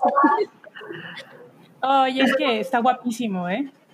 Tiene, tiene justo esa cosa que creo que es em, no, no, tan, no tan sana, no sé, pero es el, el güey que tiene problemas, que sabes que era medio alcohólico y que es el, ay, quizá yo lo puedo arreglar. es, es el bad boy de excelencia. es el chico malo, sí. Yo les voy a confesar algo. Alguna vez conocí a alguien que se parecía a Colin Farrell. Y andábamos viendo así, e, era un regio. Pero no, tenía pero no pasó nada. Pero no se animó. Pero este, era toda la cara de Colin Farrell. Muy, muy guapo. Ya no lo hablo con él, pero sí, era así como que, ay, qué mi fantasía. bueno, ya en la foto hubiéramos coincidido que era sexy, Rui. Sí, no, pero sí, es muy sexy. Bueno, ya como el pingüino. Sí. Sí. porque entonces vamos a ver que también es buen actor, no nada más es una cara bonita. Es que él es buen actor, o sea, tengo... Sí, sí es. Sí, es buen actor, o sea, sí, se, ha, hecho papeles bien chidos. Además canta muy bonito, ¿eh? Y canta bien. Canta muy bien. Pues ahí están las confesiones. Eh, ¿Cuándo vuelven a venir, producción? Sí, ¿cuándo las volvemos a invitar? Sí. Ha sido un gustazo, oigan. Está increíble un Gustazo. Ya, estamos por terminar el, programa. Quiero agradecer muchísimo que hayan venido Iraís y Anabel a compartir pues, sus experiencias y aquí a chismear con nosotros y pues a comentar también las fotos de la producción y los temas que han surgido, pero tienen una invitación abierta a regresar cuando quieran. Nos falta un, integrante el día de hoy que es Mowgli, que por cuestiones laborales no pudo estar el día de hoy. Por ahí andaban preguntando. No pudo estar el día de hoy, pero le estaba encantadísima de y muy emocionada de poder estar aquí, pero pues la chamba es la chamba, la chamba es la chamba. Pero les digo, cuando quieran regresar, tienen los brazos abiertos, tienen los micrófonos abiertos. Además nos ponemos de acuerdo con la producción y cuando quieran. Hay que organizar una rifa. Ah, sí, el 19, el 19. Pues muchísimas gracias por el espacio. está súper divertido, de verdad, gracias. Nos, nos, encantó igual platicar con ustedes. Y les invitamos al bazar que vamos a tener el 19 de diciembre en el centro. Eh, si quieren o alguien está interesado, eh, síganos en arroba leroteca y, y cualquier duda que tengan en torno al placer, a la sexualidad, igual acérquense a nosotras. Un placer siempre hablar con, con personas como ustedes. Nos, nos, encanta estar aquí. Gracias por la invitación. Y pues fan ya de la Hypa, vamos a, vamos a ir seguirles la, la pista. Ya vi dónde, dónde, dónde tengo que ir a ver las reseñas. ya sé dónde. Muy buenas, ¿eh? Llevamos allá. Sí, sí, sí, muy buenas. Y pues nada, eh, no sé si quieras agregar algo, querida Annabelle. Pues muchas gracias a ustedes, muy lindas. Y eh, pues los esperamos el 19 de diciembre en Fray Servando Teresa de Mier, 316. Ahí vamos a tener el bazar erótico místico canábico. Y eh, pues sí, va a haber una jugosa rifa para los asistentes. Excelente. No, ya, ya estoy ahí. Vayan por mí. Vayan por mí igual, porque pues es que eh, Oralia vive en Monterrey. Santiago, hagan lo que Santiago, busquen el regalo de Navidad en la Eroteca. Santiago, 10 de 10. 10 de 10, el mejor regalo, se los van a agradecer toda la vida. Creo que es uno de los mejores regalos que puede dar a alguien desde el fondo del corazón. No, porque hay, hay, personas que lo malinterpretan, ¿eh? pero créanme que ahorita en estos días Creo que no, no. va a agradece. Se agradece todo lo contrario. Se agradece muchísimo. Esos son los regalos, los amigues, las parejas. Totalmente. Sí, entonces eh, sigan a las chicas en arroba la eroteca en Instagram. También tienen Twitter ah, o nada más están en Instagram. Solo Instagram por el momento, pero vamos a abrir más redes sociales. Es donde estamos más activas, más presentes. Ahí OnlyFans próximamente. Ah, OnlyFans. el unboxing. Se viene. El unboxing, claro. Unboxing. Va. Y entonces. Exacto. Sigan las chicas y bueno, vamos, ya vamos despidiendo. Oralia, muchas gracias por Muchas gracias. El día de hoy. ¿Algo que quieras decir al final? Nada, cuídense mucho todas. Eh, pásenla bien vean a sus familias y tómense muchas fotos. Tómenle foto a todo lo que les guste. Ya. Eso está Excelente. Buena, buena recomendación. Buena recomendación, así es. Coman rico. Coman y beban. No reseñen, no combinen reseñas con alcohol. Damn it. No lo puedo hacer. me, encantó, me la pasé súper bien. Excelente. Y bueno. el tren de la despedición. la expedición. Y bueno, yo soy Noodle. Nos vemos en dos semanas. Recuerden, el jueves hay Hype regular. Síganlos en Instagram, en Twitter, en todas las redes sociales. Búsquenos por el Hype Podcast. Nos despedimos, que tengan una linda noche, un buen fin de semana. Bueno, todavía fin de semana, ya, ya quiero que sea viernes. Ya, es viernes. Ya, ya, ya, estamos a casi viernes para nosotros. Pero bueno, disfruten su, su semana. Les mandamos un fuerte beso, abrazos. Nos vemos para la próxima. Puro amor. Cuídense. Bye. La Hypa es parte de la familia de podcast del Hype. Obtén contenido exclusivo en patreon.com, diagonal el Hype.